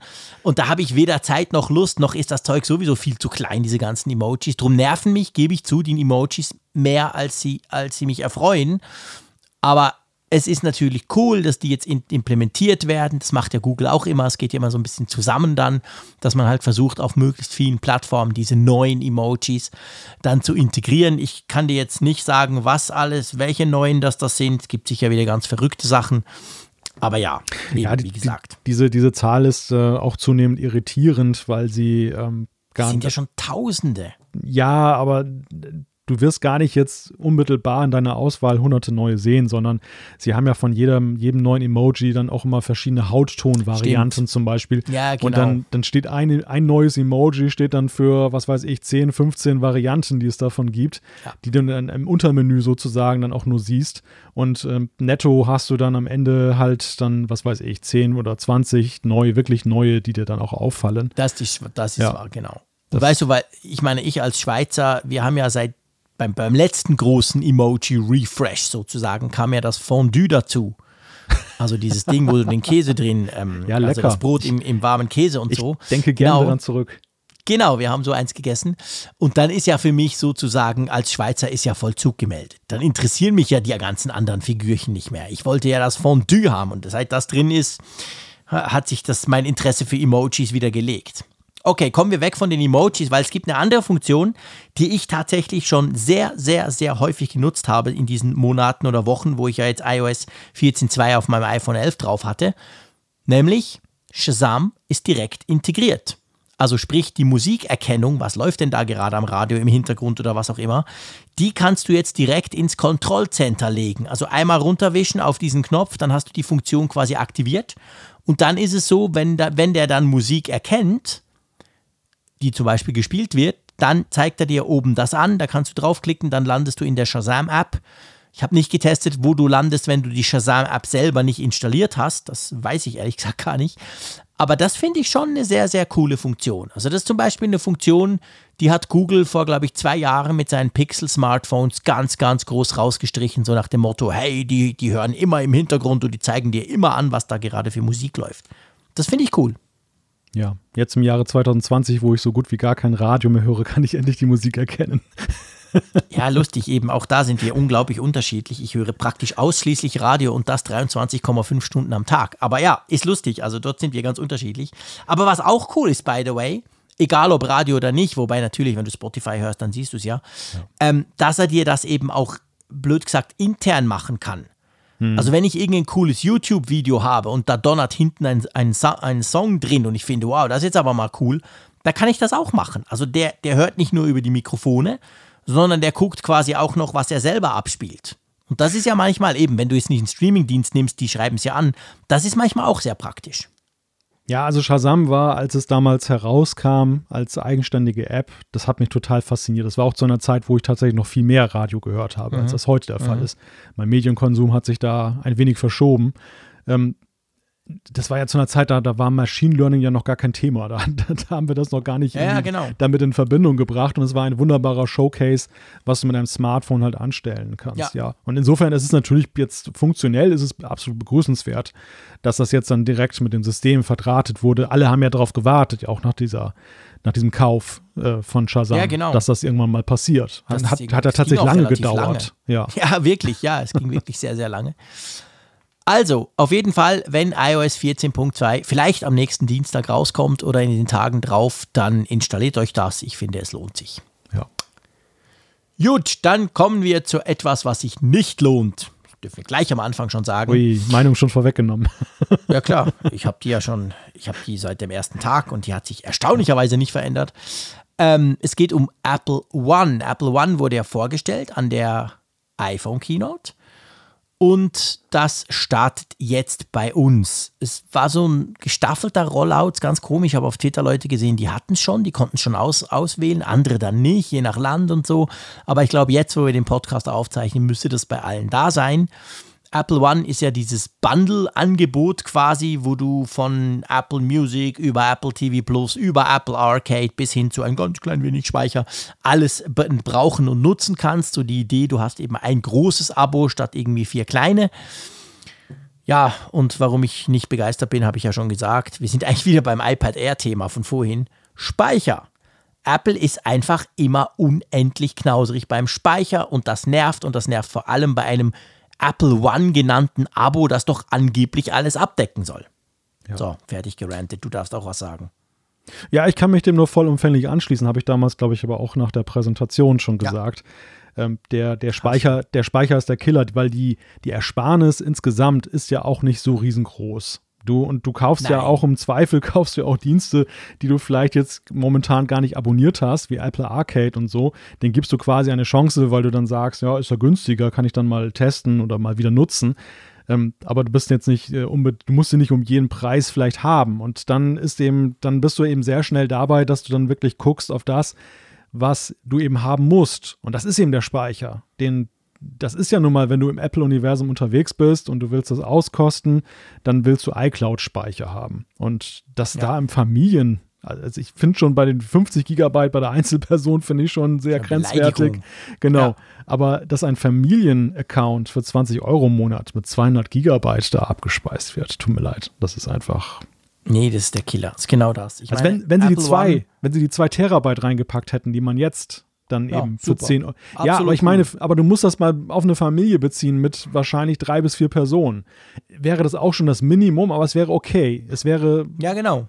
Aber da, noch da drunter zu gehen und dann vor allem so drastisch drunter zu gehen.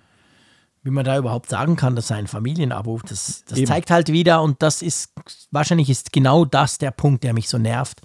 Das zeigt für mich wieder diese Arroganz der Nerds ohne Kids im Silicon Valley, die irgendwas zusammenbasteln. Ist ja das Gleiche mit der ganzen Familienfreigabe und vor allem mit diesen ganzen Einstellungen, die du machen kannst, dass deine Kids nicht vielleicht gleich alles machen können und so. Die sind ja auch löchrig, schlecht gemacht, vieles fehlt. Besser als nichts, klar, aber grundsätzlich einfach scheiße, weil das Leute machen, die keine Kinder haben. Und hier habe ich das Gefühl, ist es wieder ähnlich. Es ist einfach realitätsfremd. Und ich finde, was gehört denn bei Apple One dazu? Vielleicht ganz kurz. Wir haben Apple Music, wir haben Apple Plus, also Apple TV Plus, den, den, den Streamingdienst. Wir haben Apple Arcade für die Spiele und wir haben den Speicher. Und wenn wir ganz ehrlich sind, müssen wir sagen, Apple TV Plus und das Apple Arcade ist nice to have, aber eigentlich braucht das niemand. Aber was du wirklich brauchst, ist ein Streamingdienst für Musik, keine Frage. Apple Music ist da drin, 70 Millionen Titel, geil. Und den Speicher. Und beim Speicher haben sie versagt. Das heißt eigentlich, bei, bei, bei, bei Apple One haben sie bei einem von zwei versagt und das gleich heftig und drum ist für mich Apple One nach wie vor nicht interessant. Ja, ich glaube, das Problem, das wir in Europa haben, das rührt aber auch daher, dass der Dienst auch stark, also ich schließe mich grundsätzlich deiner Ansicht an, was jetzt die Betrachtung von Familien angeht. Aber ich glaube, es kommt noch erschwerend hinzu, dass der Dienst von Amerika aus gedacht ist. Und dort hast du eben dann noch das ja. Fitness, den Fitnessdienst mit drin, wenn du jetzt ja. das Premier-Paket kaufst. Was es bei und, uns gar nicht gibt. Und das, genau, und das bietet man ja eben deshalb nicht an, weil da auch Apple News Plus mit drin ist, was es ja auch nicht gibt. Also da kriegst du noch zwei Dienste mehr und du hast noch mehr Speicher und dann ist der Deal ein ja. ganz anderer. Dann ist der Deal viel genau attraktiver. Ja. Und, äh, die, die, europäische Sichtweise, genau, die, die, wir hier haben, zu die Recht natürlich auch. Die Amerikaner, ja. die Amerikaner haben die anderen Pakete halt bewusst kleiner gemacht, weil sie als Referenzwert dieses Premier-Paket genommen haben, was wir hier nicht haben. Genau, und das Premier-Paket, muss ich sagen, das entspricht dann grundsätzlich wieder mehr dem Namen Apple One, nämlich eines und du hast alles. Wo du vielleicht auch sagst, ja, okay, diesen TV Plus-Dienst brauche ich nicht, aber schön ist er dabei. Aber dafür hast du so ein paar Flaggschiff-Produkte, sage ich mal. Da, da bin ich absolut bei dir. Dieses Produkt ist super interessant. Aber eben, es hat halt, wie du jetzt gesagt hast, mit diesem, mit diesem Fitness-Ding und vor allem News Plus hat es zwei Dienste, die nicht bei uns sind, die wohl auch so schnell nicht zu uns kommen. Drum kommt das ganze Abo nicht.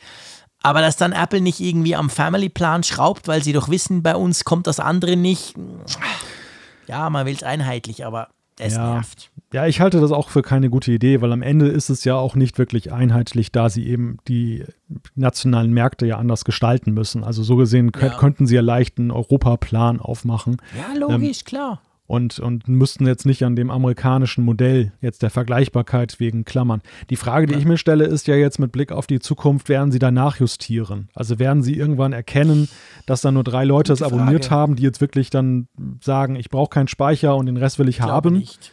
Meinst du nicht? nicht? Dann wird dann wird's, Apple dann wird's, justiert eigentlich nie nach. Ja, dann wird es international wahrscheinlich das Schicksal Apple von, ändert, von weißt Ping du? Also, Apple, genau, Apple ändert, Apple fügt hinzu ja. Aber nachjustieren, eben zum Beispiel, ja, okay, das Family, wir haben es eingesehen, jetzt ist jetzt ein Terabyte dabei, das glaube ich nicht. Also ich glaube eher, sie warten halt so lange, bis sie Apple Premier auch hier, also Apple One Premier hier auch bringen können, weil ja zumindest mhm. der Fitnessdienst, da denke ich schon, arbeiten sie dran, diese ganzen Workouts zu übersetzen, dass man die bei uns bringen kann. Und das ist ja auch während Corona eigentlich ein unglaublich guter Dienst, der unglaublich gut passen würde.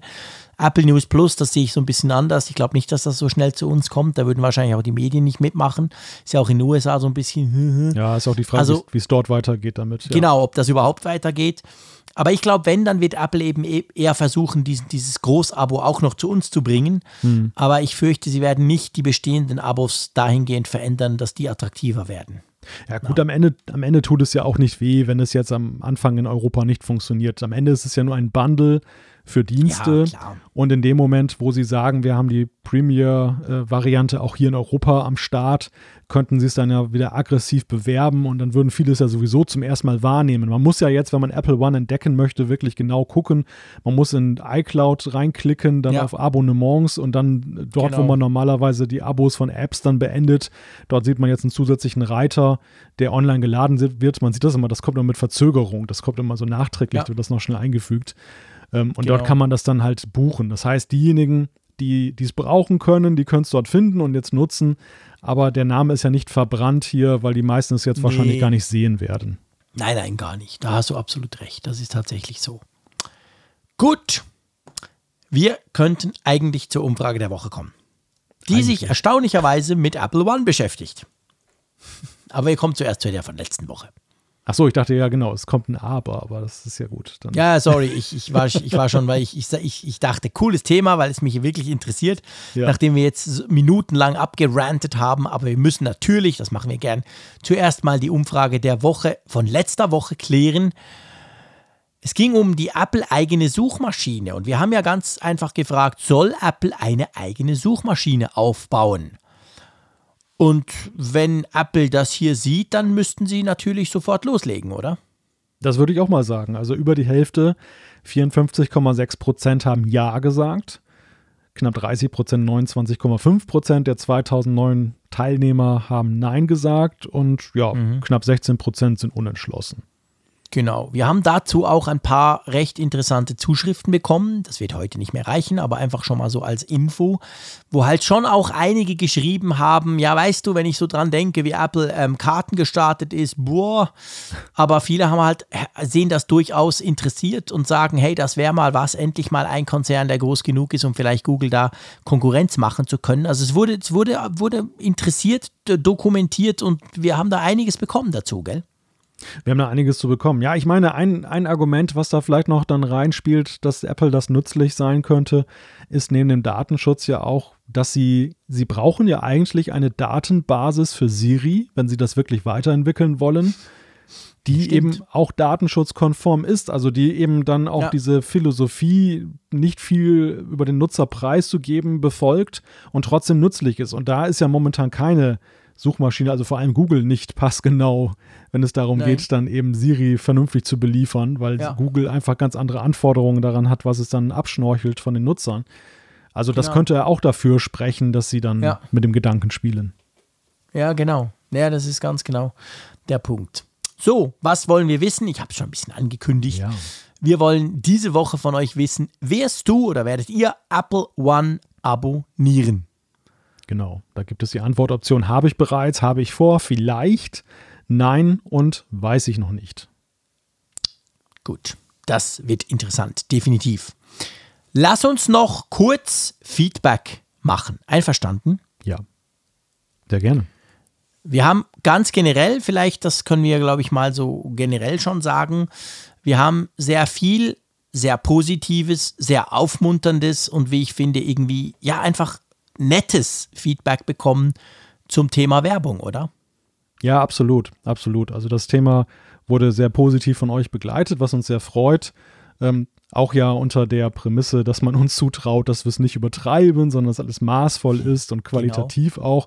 Natürlich gab es auch kritische Stimmen dazu, aber wir haben uns da auch dann einzeln mit auseinandergesetzt, also viele E-Mails geschrieben.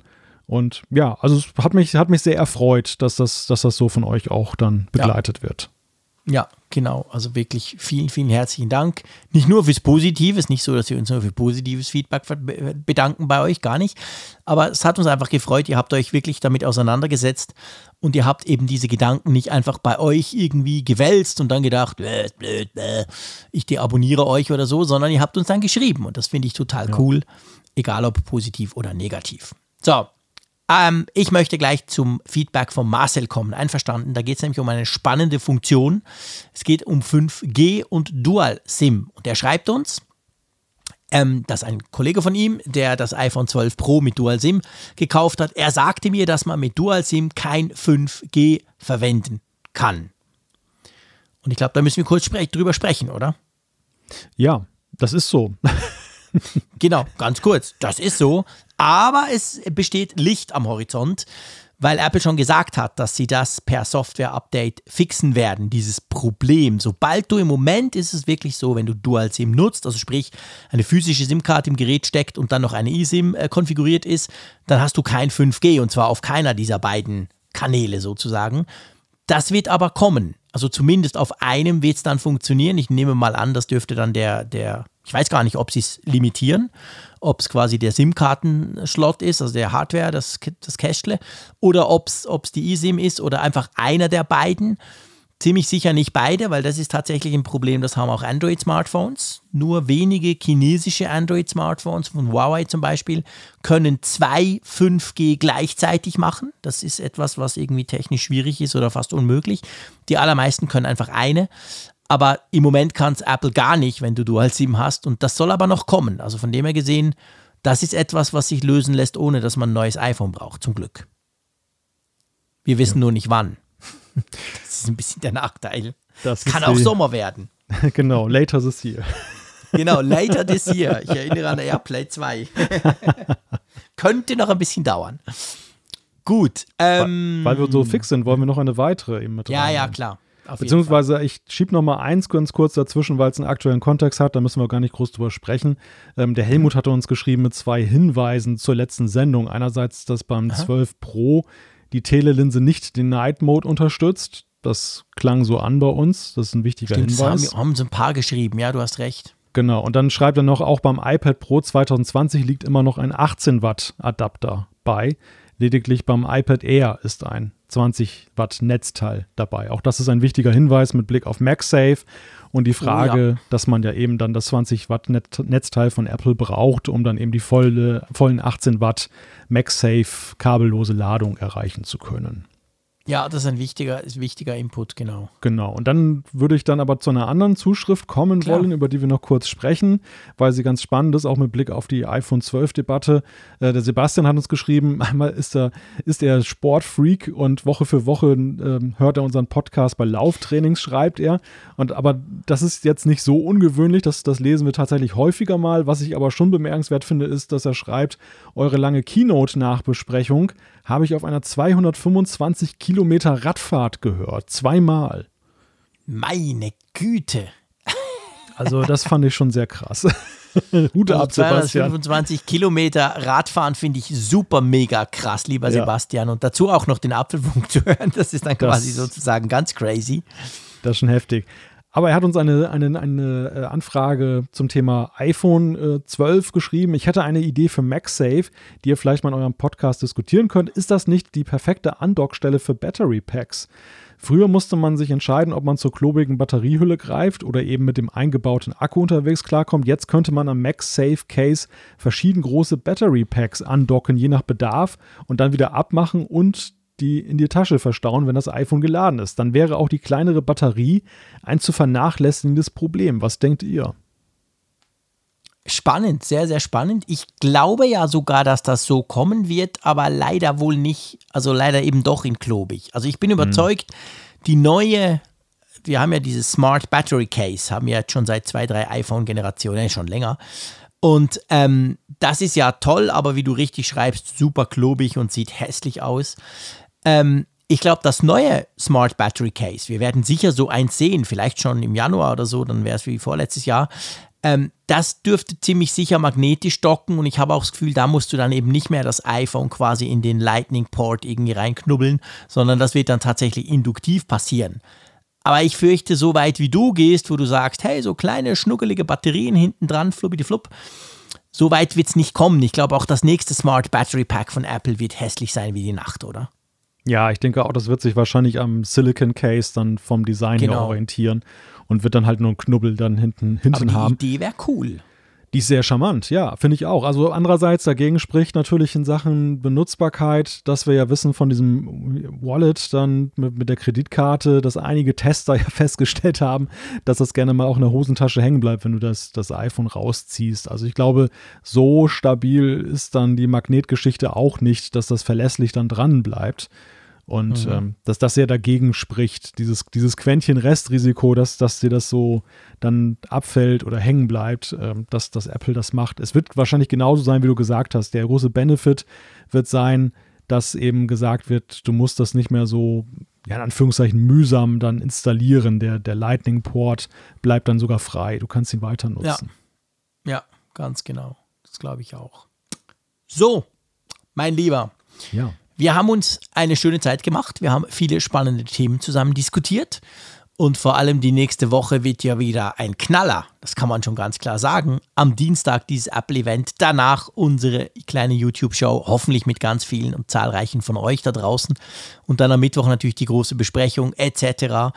Also, es bleibt auf jeden Fall spannend und ich freue mich schon drauf, lieber Malte. Nichtsdestotrotz schlage ich jetzt vor, dass wir die Sendung 248 langsam zu einem Ende bringen.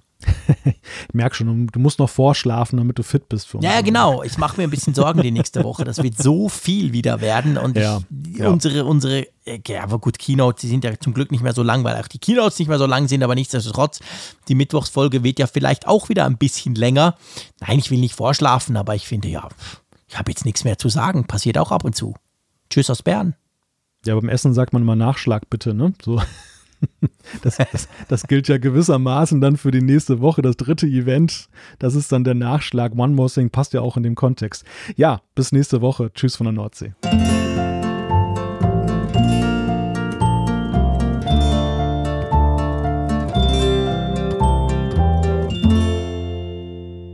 Immer auf Empfang mit Funkgerät, der App zum Apfelfunk. Lade dir jetzt Funkgerät für iOS und Android kostenlos im App Store und bei Google Play.